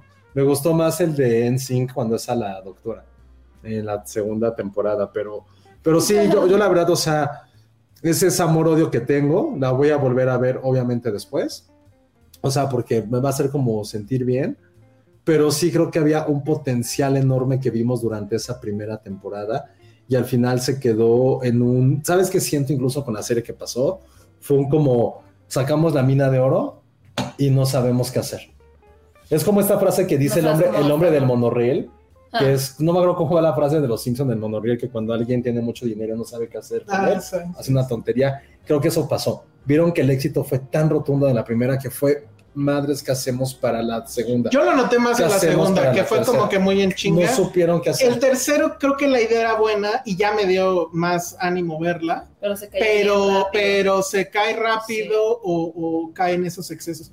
Pero insisto, o sea, usaste la palabra corrección política. Yo no creo que en este caso aplique, porque Ted Lasso siempre fue correcto. No, o sea, no es como Friends, que a lo mejor eran así todos buena onda al final, cuando dices, güey, no puede ser. No. ¿no? Eh, Pero Ted Lasso siempre lo fue, entonces por eso no me molesta. Pero definitivamente yo hubiera querido un final mucho más efectivo, ¿no? Pero, Ah, eso, yo, y te digo, son cosas ya de alguien clavado. Es ¿Qué? justo lo que dice To- Totocano. O sea, ajá. que es estupidísimo que un güey tan talentoso como lo que era Nathan, y que este sería talentoso, vuelva a estar en el punto más bajo otra vez de mi vida cuando, güey, Sí. está cabrón. O sea, nunca hubiera, o sea, es, es irreal. Eso es lo Sí, que es- me molestó. es un poco Fue irreal. completamente irreal mira, muchas cosas que pasaron. Esto del final, final, final, lo del libro que están haciendo eh, sobre el equipo y que le ponen el título de The Lasso Way, ¿no? Ajá. Y que le dice, no, pequeña sugerencia, cambiar el título. El título, Nunca se nunca trató sobre mí. mí. Y lo más sencillo Eso era, está increíble. lo más sencillo era como que el mugre niño chillón, el hijo, hubiera ido a Inglaterra. No, Eso ha sido lo más sencillo No, del mundo. la mamá- porque la escuela, los amigos. Ale, a los La ocho mamá. años te lo llevas a la La mejor mamá. ciudad del mundo. No es Kansas City, güey. Ni La siquiera, mamá. güey, habla- güey, la, La experiencia para que tu mamá. hijo viva un año en la Bueno, mejor eso sí ciudad lo del creo. mundo. Sí. Eso sí. Con el, no solamente la mejor ciudad del mundo, unos mejores trabajos del mundo Sí. y con un equipo y un respaldo que te ama. Güey, tendrás que ser la mamá más egoísta y estúpida para no dejar que tu hijo tuviera esa experiencia que, que el 0.0000001% de la gente puede tener. O sea, ese final fue completamente... Porque aparte siendo Ted, es como, güey, es todo lo que estás construyendo alrededor. Y me encantó que el coach se bajara, el Beard se, se bajara, porque no, no, o sea, no que se bajara la forma, estuvo cagada, Sí. pero, pero fue el hecho de decir, güey, hay que separarnos ya, porque, güey, no puedo continuar. Me hubiera encantado haber sido el coach Beard a terminando la primera temporada. ¿Salir en tanga? No, la primera temporada es como, o te vas, tampoco o te tiene vas a. Kansas City, Sí. o quieres una segunda y tercera temporada, Ah, o te sí, quedas sí en la primera aquí en sí Londres. está bien. Güey, me Pero siento, avión. pero siento que es congruente para el personaje. O sea, lo ves en el mundo real y dices es una estupidez. Pero en el mundo Ted Lasso, donde él cree firmemente en ciertas cosas y en una de ellas es lo que quiere el, el hijo, nunca queda claro, eso sí a nivel guion está mal. Pero ¿Del vamos, hijo? No. yo digo, pues es la mamá, o sea, no quiere separarlo de la mamá. Claro. Y eso pues es No, obviamente como... es el arco de que te ya maduró y puede volver a ver a la mamá. sin que- Ay, güey, A lo mejor por eso, güey, pero pero es más, pero es más allá. O sea, a mí ya hubo muchas cosas que pecó de ingenua. Sí tuvo sus grandes momentos, no la puedes odiar, pero sí para mí Mira, pecó de ingenua en muchas Lo que cosas. dice Polly Bridges, yo siento que Ted Lasso era el mundo ideal que necesitábamos creer que podía existir durante la pandemia. Pero con el fin de esta ya nos volvimos cínicos y no creímos tanta buena no, onda. pero sabes que es que Sí, sí primer, estoy la- de acuerdo. pero la- no, no estoy de acuerdo con eso, porque la primera temporada, aunque hubiera sido en 2023, en 1992, no estoy seguro. está muy, muy bien escrita. Si es cada personaje, entiendes cómo pasó del punto A al punto C, Sí, sí, sí. cada sí, sí. uno. O sea, Pero no mejor- sé, pero no sé si lo hubiéramos abrazado creo- sí, tanto. Sí, sí, no sí. creo, No somos sé. unos cínicos. O sea, No, estábamos en una indefensión total. Nos agarró en el mejor momento. Sí, para- también las circunstancias para- eran sí, distintas. sí, sí. Y la verdad es que por eso lo bueno, queremos. veces- Si hubiera, si hubiera salido en otro ¿Tú las- momento, que ¿La no hubiera sido ver? la pandemia, ¿La uno no, pero Ah, sí la es que Igual la trata de verla en ese yo la he contexto. visto tres veces ya. ¿De la uno. plano? Sí, sí, sí, porque era muy fan. Y la puse en la mudanza, la puse ya Sí. viviendo aquí. Y siempre le he dicho, güey, qué gran temporada es la primera. Y siempre se lo digo, Ale, güey, me encanta verla porque es una genialidad de guion. O sea, cómo Ted Lasso desde ese personaje, Pero cómo crece la pero jefa. Ya, pero- jefa, no, el nombre de la jefa. Este, Y el mejor no sé, ejemplo, la- esta mujer El está mejor, increíble. el mejor ejemplo es también lo de Killy, cómo pasa de ser una mujer. Ah, eso también. Pero en la primera temporada sí le crees la relación. Sí, sí, Y el sí. personaje de Jamie Tart en la primera temporada de. Ah, este hijo bueno. de puta. Sí, A cómo al final, se vuelve un gatito. Sí. no, al final es como este güey me quiere manipular. Todos los personajes Sí, son los estoy de acuerdo, pero a ver, Y en las ¿le últimas es hubieras como- dado oportunidad a algo llamado Ted Lasso en una situación normal? Yo recuerdo aquí como yo vine a decirles que sí la vieran. Que si la viéramos. sí. No querías verla, Josué. No, no la quería ver. Es que ese es el punto. Es que fue una serie de Y como era, o sea, y como era el momento donde más series pudimos ver, porque no estábamos, estábamos encerrados. claro. Entonces, yo creo que eso sí, sí, sí ¿Sabes sí por qué sí lo hubiera visto? Güey, ¿Fútbol? no, aparte, güey, veo, veo Lego. O sea, veo American Ninja Warrior, veo cosas completamente superficiales si lo quieres ver así. Pero no era superficial. No, pero algo que es como, ah, está cagado, algo que me hace perder el tiempo, si lo quieres ver de esa forma. Si lo hubiera visto, pero es, yo digo, yo porque la he vuelto a ver la primera temporada y me sigue gustando mucho, mucho, mucho y la sigo disfrutando con todo mi corazón.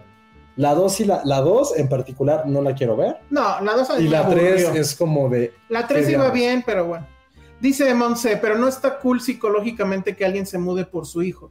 Es demasiada carga para el pobre niño que tu padre renuncie por ti. Ay, güey, está muy cabrón. No. Si lo hizo Ted por alguien, tuvo que ser por él mismo. No, pero pues sí lo haces por tu hijo, ¿no? güey, lo hizo y estuvo piterísimo. Sí, Bueno. sí, fue horrible. Bueno, Yo todavía tenía esperanza de que al final fuera de. Porque ves que en el avión lo duda.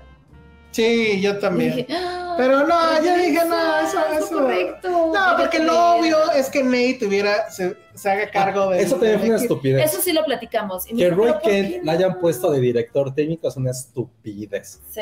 O sea, y se los dije desde la temporada pasada. Roy Kent ya me desesperaba muchísimo. Muchísimo, muchísimo, muchísimo. Era el Manic Pixie Dream Girls de los 2000 convertido en hombre. El novio perfecto, la barba perfecta, el tío perfecto. No, lo el- que, lo que le Sí, la la- carencia. El tío perfecto era el comentarista perfecto, el compañero, todo era perfecto. No era perfecto como comentarista, acuérdate que No, todo el mundo la, no, pero eso lo hacía perfecto, que todo el mundo la amaba porque era él. Todo lo que hacía Roy Kent era el Rey Midas. Y eso a mí en lo particular dije, güey, qué hueva de personaje. Qué putísima hueva de personaje. Y. Killy ni se diga. Insisto, creo que echaban a perder grandes personajes, como era el de Jamie Tart. Creo que ese era el personaje medular de la serie y Nate. La verdad, la amo, pero también amo odiarla y sí me decepcionó muchísimo al final la serie. Y la amo, y ojo, y eso que la amo. Denme de cumpleaños una playera de Richmond. Ah. Eso hubiera sido un gran regalo, Ale, fíjate. Puta Fíjate. madre, es que eres muy complicado, eres más complicado que mi papá. para Voy a decir algo aquí, Bien, dilo. al aire, y te voy a ventilar y me vale. No. Sí. Yo tengo una lista De regalos para de regalos. O sea, tengo cosas que quisiera comprarle a él, que quisiera comprarle a Patterson. Y yo siempre la he mantenido secreta, porque muchas, o sea, he como comprado cositas y así. Y estuvo jode y jode una semana, enséñamela, enséñamela, enséñamela, enseñé. No, ¿para qué? En esa lista venían sí cosas de las playeras, calcetines, tal. No quiso nada. Espera, espera. Me dijo así de, no, no, no, Ok. Ajá. no, no, no, mejor otra cosa. Y ahorita que vengas y digas eso, hubiera No estaba, no estaba George. Sí estaba. No estaba George. Bueno, Omar Bernabé dice la canción final de Ted Lasso Father and Son. Ah, es la de Funeral de You. Sí, pero también tuvo un gran. Fue, tuvieron muy buenas canciones al Sí. final a la serie. Es que había dinero. Sí, eso sí, tenía buen soundtrack. Bueno. Pero sí está cagado. Vean la primera y la tercera. Todo el presupuesto sí está muy cagado. Pero pues sí, Ted Lasso creo que no la Bueno. podemos odiar. Gran serie. A ver, voy a leer unos mensajes porque ya nos tenemos que ir. Vámonos. Este ya no me acuerdo si ya lo habíamos A leído o no. ver. El de Mistera que dice: Felicidades, José. Te ves de 21, papu. Gracias. Ah, ya, Mistera, güey. Te amo. Muy bien. Este. Este de Leonardo Hernández. Léelo tú, Ale, por favor. Cuando vengan a Vancouver, si le das muy buenas razones al cirujano, el sistema de salud gratuito de Canadá cubriría gratis la operación que Ale quiere.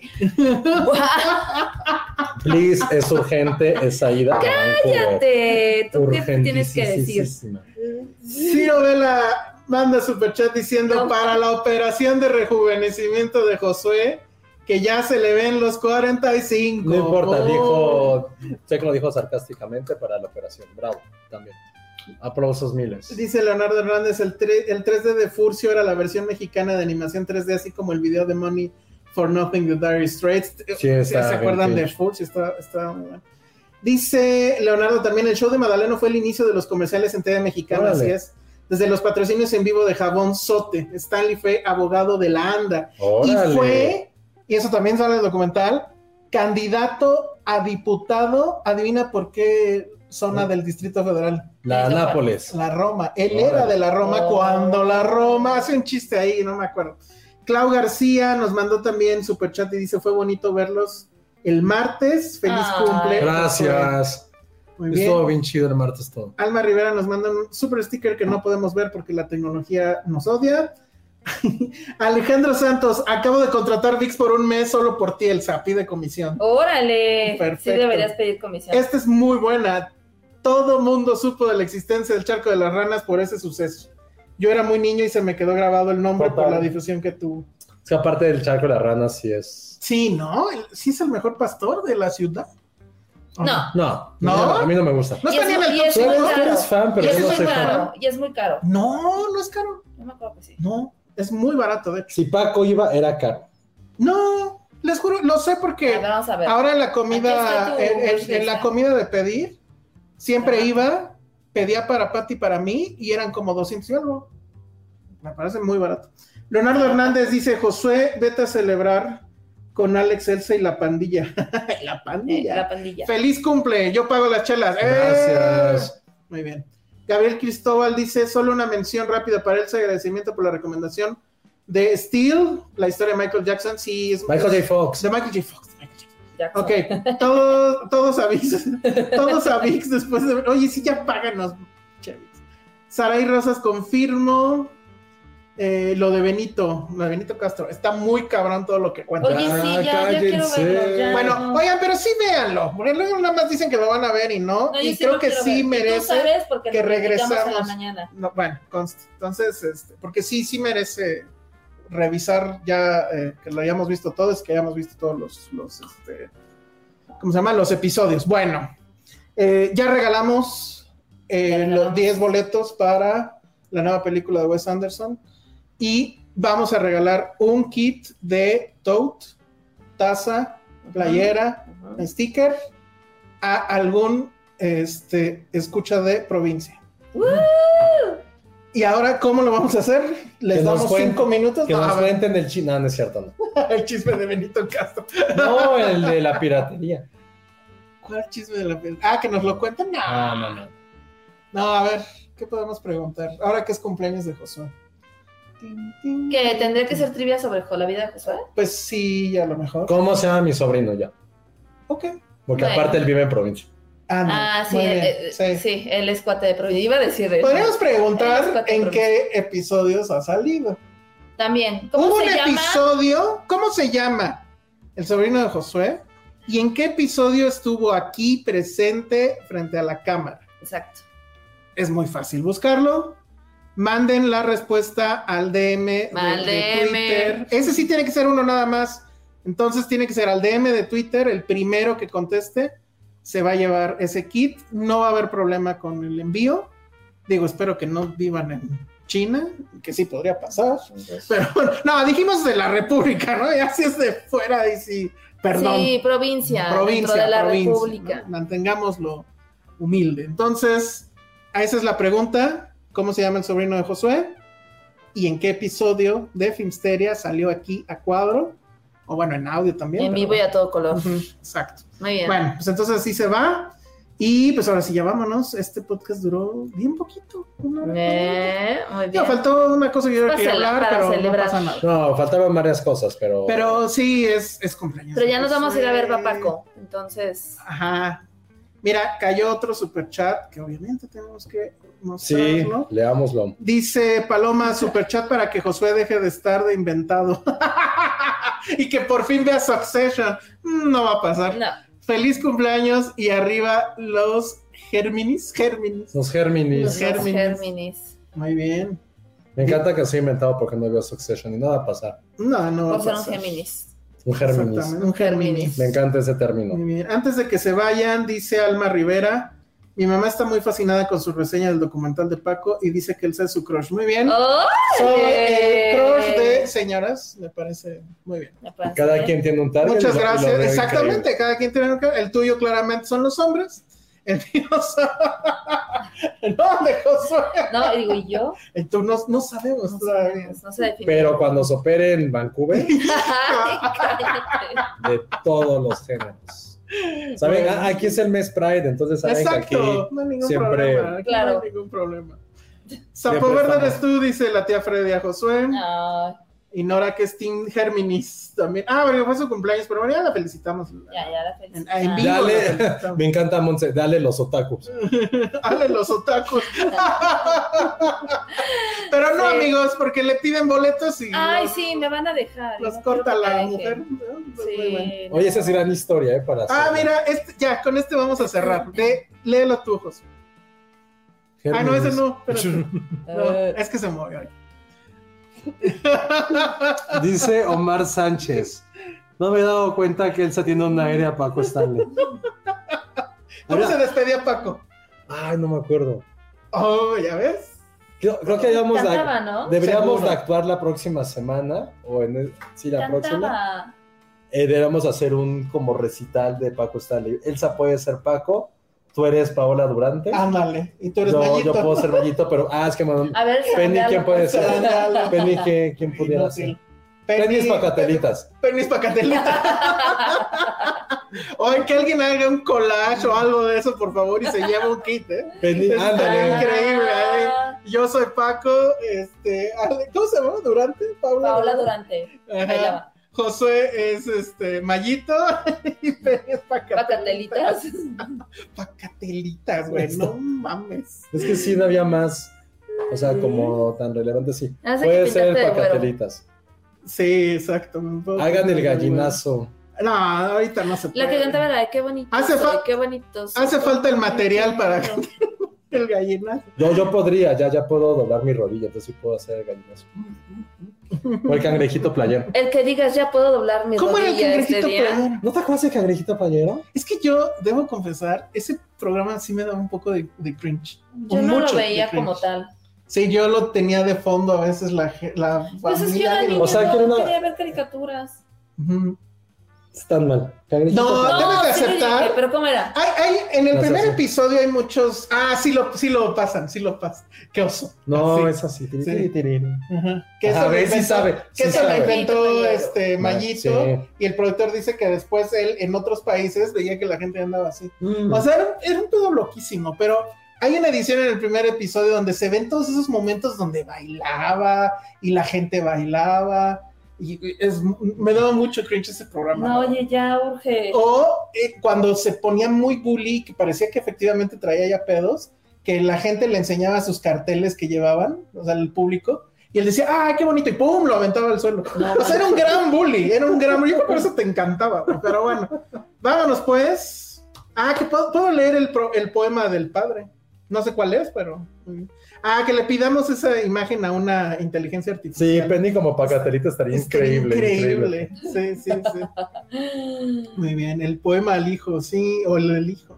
La peor madre del mundo. Le, papá, ¿cuánto cuesta tu trabajo? ¿Cuánto ganas por Ay, la peor madre No, del mundo. no, No, yo no, no, no, te sabes de cuánto cuesta. Ay, Sí, no, no, te mames. lo A ver, ya. Venga. No, no me lo, no, no me lo sé, obviamente. Ay, sí, sí, me estás diciendo que yo no me lo sé. Era no, pero sé. de qué trata. La peor madre del mundo. ¿No era el padre? No, la peor madre del mundo porque no dejaba salir o algo así, ¿no? Porque lo cuidaba. Y el de papá, ¿cuánto cuesta? ¿Cuánto ganas por hora? Es porque el niño quería pagarle una hora de Oh, su no tiempo. Ah, mames. Yo tuve la mamá Pues más órale, va. del mundo. Mientras que los niños no tenían que desayunar, No, pero, yo pues- tenía que comer cereal, huevos y pan tostado. Pero Cuando con los- Paco. No, tenía la mano. Cuando los demás tomaban refrescos y dulces para el almuerzo, yo tenía que comer un sándwich y un licuado. Mi madre siempre insistía en saber en dónde estábamos. También tenía que saber quiénes eran nuestros amigos y lo que estábamos haciendo. Insistía en que si decíamos que íbamos a tardar una hora solamente, nos tardaríamos una hora. Ya dura años. Ya, adiós. A ver, ¿cómo termina? Espérate. Voy a leer el último párrafo. Ajá. Ello nos hizo convertirnos en adultos educados y honestos, trabajadores, responsables. ¿Y saben algo? Tomando esa referencia, yo estoy tratando de educar a mis hijos de la misma manera. Y le doy gracias a Dios por haberme dado a la mamá más mala del mundo. ¿Y por qué es mala? ¿Eh? No es sé. sarcasmo. De niño él que él pensaba que era mala Ya porque ves, no nunca le daba entendiste para el sus pinche papitas. poema. De verdad. El pero neta, busquen el de cuánto ganas por hora, papá, es la cosa más triste del Cintia mundo. Salmerón, mi papá me ponía esos poemas los fines de semana. Ay, ¿Por, ¿Por qué?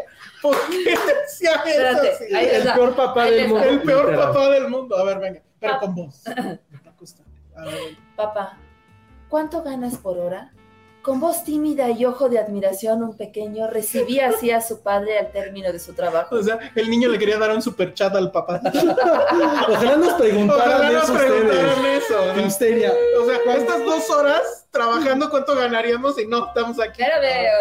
El padre dirigió un gesto severo al niño y repuso, mira hijo, esos informes ni tu madre los conoce. No me molestes, estoy cansado. Pero papá, insistió, dime por favor, ¿cuánto ganas por hora? Ah. La reacción del padre fue menos severa. Solo contestó, 200 pesos la hora. Papá. ¿me podrías prestar 100 pesos? preguntó el pequeño. El padre, lleno de cólera y tratando de- con brusquedad al niño, dijo, Así que esa era la razón de saber lo que gano. Vete a dormir y no me molestes, muchacho aprovechado. Lo que puso Nora.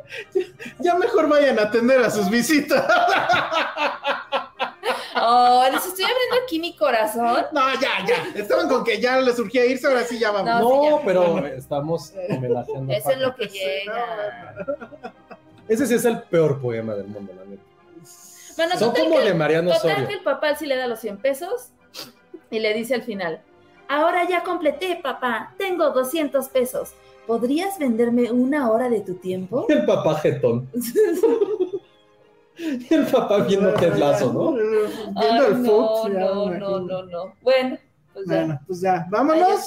Siento que también es, cuento mi última película. siento que también es culpa del niño. ¿Por Si el qué? niño fuera chido, el papá no le dolería estar con él. Josué, ¿qué te pasa? Piénselo, esa es mi Muy reflexión. bien, Josué es el peor papá, ya se va. El peor Y hijo. nosotros ya nos vamos. Ya te vas, bueno, despídete No, aunque sea. No, Bueno, despídete, Sí. Ali. Bueno, muchas gracias a todos por acompañarnos a esta transmisión de homenaje a Paco. Yo soy Alejandra Castro. Nos vemos a la próxima. No, recuerden que tenemos función especial de la nueva película de Wes Anderson, Asteroid City, el martes 13. Ya regalamos aquí 10 boletos. Vamos a tener 10 boletos más para la gente que nos escucha en audio, en, en la escena extra que viene a continuación de esto. Y bueno, ya también regalamos una tote para la gente de provincia. Tenemos que ver cuántas totes nos sobraron, literal, que las vamos a ir regalando. Y después ya vendrá, vendrá una nueva producción, un nuevo lote, que lo vamos a poner en, a la venta. Vamos a abrir una tienda, se puede, creo que ahora hacer eso aquí en YouTube. Entonces eso vamos a hacer y vamos a ver pues cómo le hacemos, porque los envíos no son baratos en este país. Si tuviéramos una hora de su tiempo. Si tuviéramos uno en su tiempo, pero bueno, entonces eso es lo que va a pasar. Y ya, comprometidos a ver el puto documental, no sé cómo le van a hacer, van a tener que contratar VIX. Sí, yo Bueno. Págame, Elsa. ¿Cuánto, sí, cuánto ¿cuánto cuesta el tu ¿Cuánto ganas, Elsa? ¿Cuánto ganas para que.? Nada más es la mitad, güey, como el morro. Sí. Complétame la mitad, Ay, creo que hay un paquete de 25 pesos. Sí, así todo no jodido. Bueno, Llegó, llegó un superchat de 25 Sí, pesos. llegaron Ahí muchos, mira, que de 12, de, de 2 pesos. Bueno, ya, vámonos. Bueno, ya. Gracias, arroba Ale Casaguirre. Se le olvidó. Josué, Arroba Josué Corro, gracias a todos por sus felicitaciones. eh, ¡Feliz cumpleaños! Ay, mira, ya se mira, ya vino Patterson a defenderlo. Ay, Ay, ay, ay. No. Yo también quiero participar. Sí, A, a ti todas las horas del año. Ah. Besito. Yo soy el Salón Rojo, nos vemos y escuchamos la próxima semana.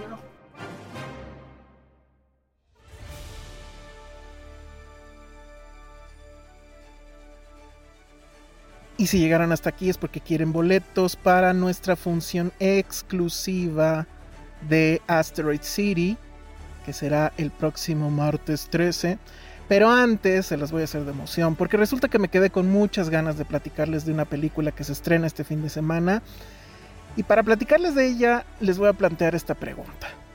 ¿Alguna vez han estado ustedes en una cena con gente muy importante, con gente inteligente, con gente eh, exitosa? Y a lo mejor ellos empiezan a tener estas conversaciones, ya saben qué tipo de conversaciones, muy elevadas, eh, etcétera, y uno se siente fuera de lugar. ¿Alguna vez han estado en este tipo de escenas y ustedes han dicho, mm, me vale, para encajar voy a tirar una mentira, voy a decir que yo escribí este libro o que yo viajé a tal parte, no sé, cualquier mentira que los haga volverse interesantes y ustedes se conviertan en el centro de la atención de esta mesa tan importante. ¿Alguna vez han pasado por ese, por ese tipo de cosas? Bueno, de eso va Enferma de mí, que es una película sueca dirigida y guionizada por Christopher Borgley. Es eh, su segunda cinta. Estuvo en Cannes del año pasado. No recuerdo si habrá, ganado algo, me parece que no, pero es una, es una película literalmente enferma. ¿De qué va? Bueno, pues es esta chica eh, interpretada por una actriz muy guapa que se llama Christine Cuyat y ella es novia de un artista plástico, ¿no? Que hace ahí cosas raras con mueblería y demás. Pero entonces su novio se empieza a volver más, se empieza a volver más famoso cada vez. Lo empiezan a entrevistar, empieza a salir en portadas de, revistas. Y ella eso le empieza como que a molestar porque a ella le gusta ser el centro de atención. Entonces a veces, por ejemplo, van a una comida como las que le describí hace rato y ella dice, para hacérsela interesante, que ella es eh, alérgica a, las nueces, ¿no? Y que tiene un chorro de alergias. Entonces le dice al mesero, que es obviamente un mesero, es un chef, perdón, de, de grandes vuelos, le dice, oiga, eh, cuando haga mi comida, cuide que no tenga esto y esto y esto. La gente le empieza a preguntar, ah, sí, no sé qué, eh, ¿por qué estás, este, por qué tienes esta enfermedad? ¿Desde cuándo? Qué grave, ¿no? Y luego ya están comiendo y demás, y llega el mesero y le dice, oiga, perdón, creo que me equivoqué y le di el plato que sí tenía nueces. Y entonces ella empieza a fingir toda una enfermedad, pero bueno, todo eso le encanta porque se vuelve el centro de atención del lugar en el que está. Pero ya no puede con, el tema de que su novio lo empiecen a entrevistar, le tomen estudios fotográficos ahí en su casa, estén portadas de revistas. Y entonces esta mujer, que está completamente fuera de sí, se le ocurre, lee en, algún, en, alguna, en un periódico, en una revista, que hay un medicamento que están a punto de prohibir en Europa porque causa reacciones secundarias en la piel, te salen unas ronchas horribles, te deja deforme, pues. Y entonces ella va, compra las pastillas y se las toma. No les platico más, pero ese es el nivel con el que esta mujer está dispuesto a seguir siendo el centro de atención. Y de ahí que la película se llame Enferma de mí. La verdad es que siento que hay una parte que podría ser muy exagerada, que obviamente pues es esto que les estoy describiendo, porque ahorita cualquier persona normal, entre comillas, que quiera ser el centro de atención, pues agarra Instagram. Y si es una chica, tal vez se pone en bikini y va a tener toda la atención del planeta.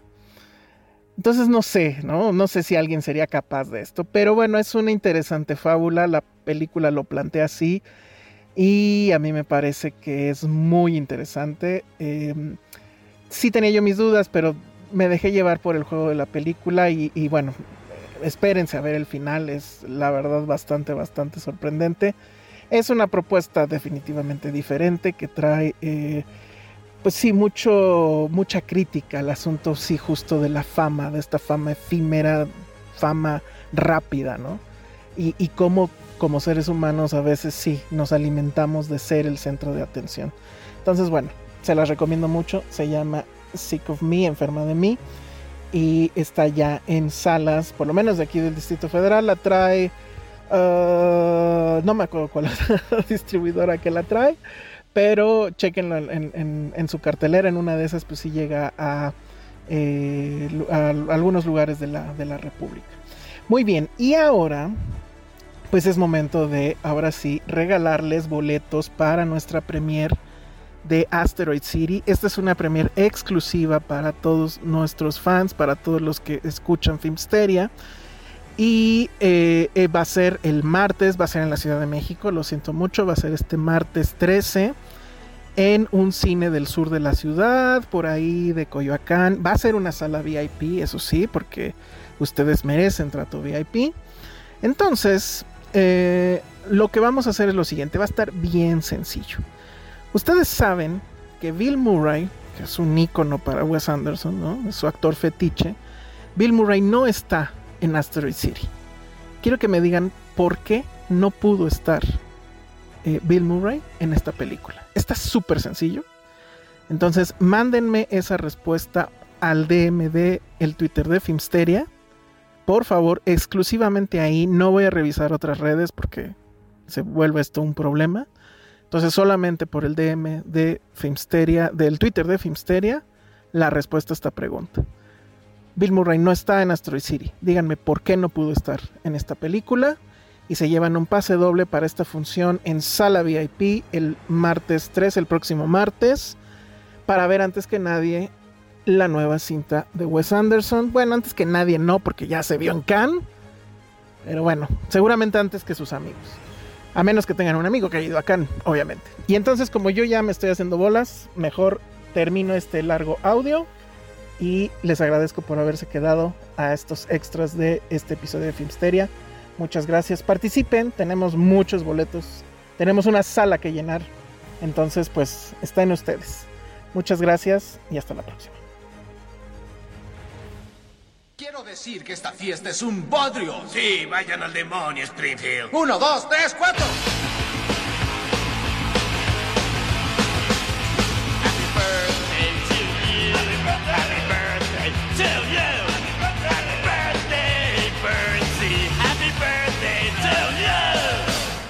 Y que pronto te vayas al infierno, carcamal.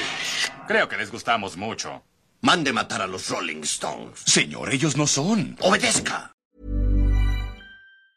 If you thought the only way to get a more defined jawline with natural looking results was through surgery, think again. Juvederm Volux XC is a non surgical injectable gel filler that improves moderate to severe loss of jawline definition and can help you achieve natural looking results with little downtime. Even better, this improved definition lasts up to one year with optimal treatment. No maintenance required. Improve jawline definition for a smooth, sculpted look with Juvederm Volux XC. For important safety information and to find a licensed specialist, visit juvederm.com. That's J U V E D E R M.com. Not for people with severe allergic reactions, allergies to lidocaine, or the proteins used in Juvederm. Common side effects include injection site redness, swelling, pain, tenderness, firmness, lumps, bumps, bruising, discoloration, or itching. There's a risk of unintentional injection into a blood vessel, which can cause vision abnormalities, blindness, stroke, temporary scabs, or scarring. Talk to a licensed specialist to find out if it's right for you.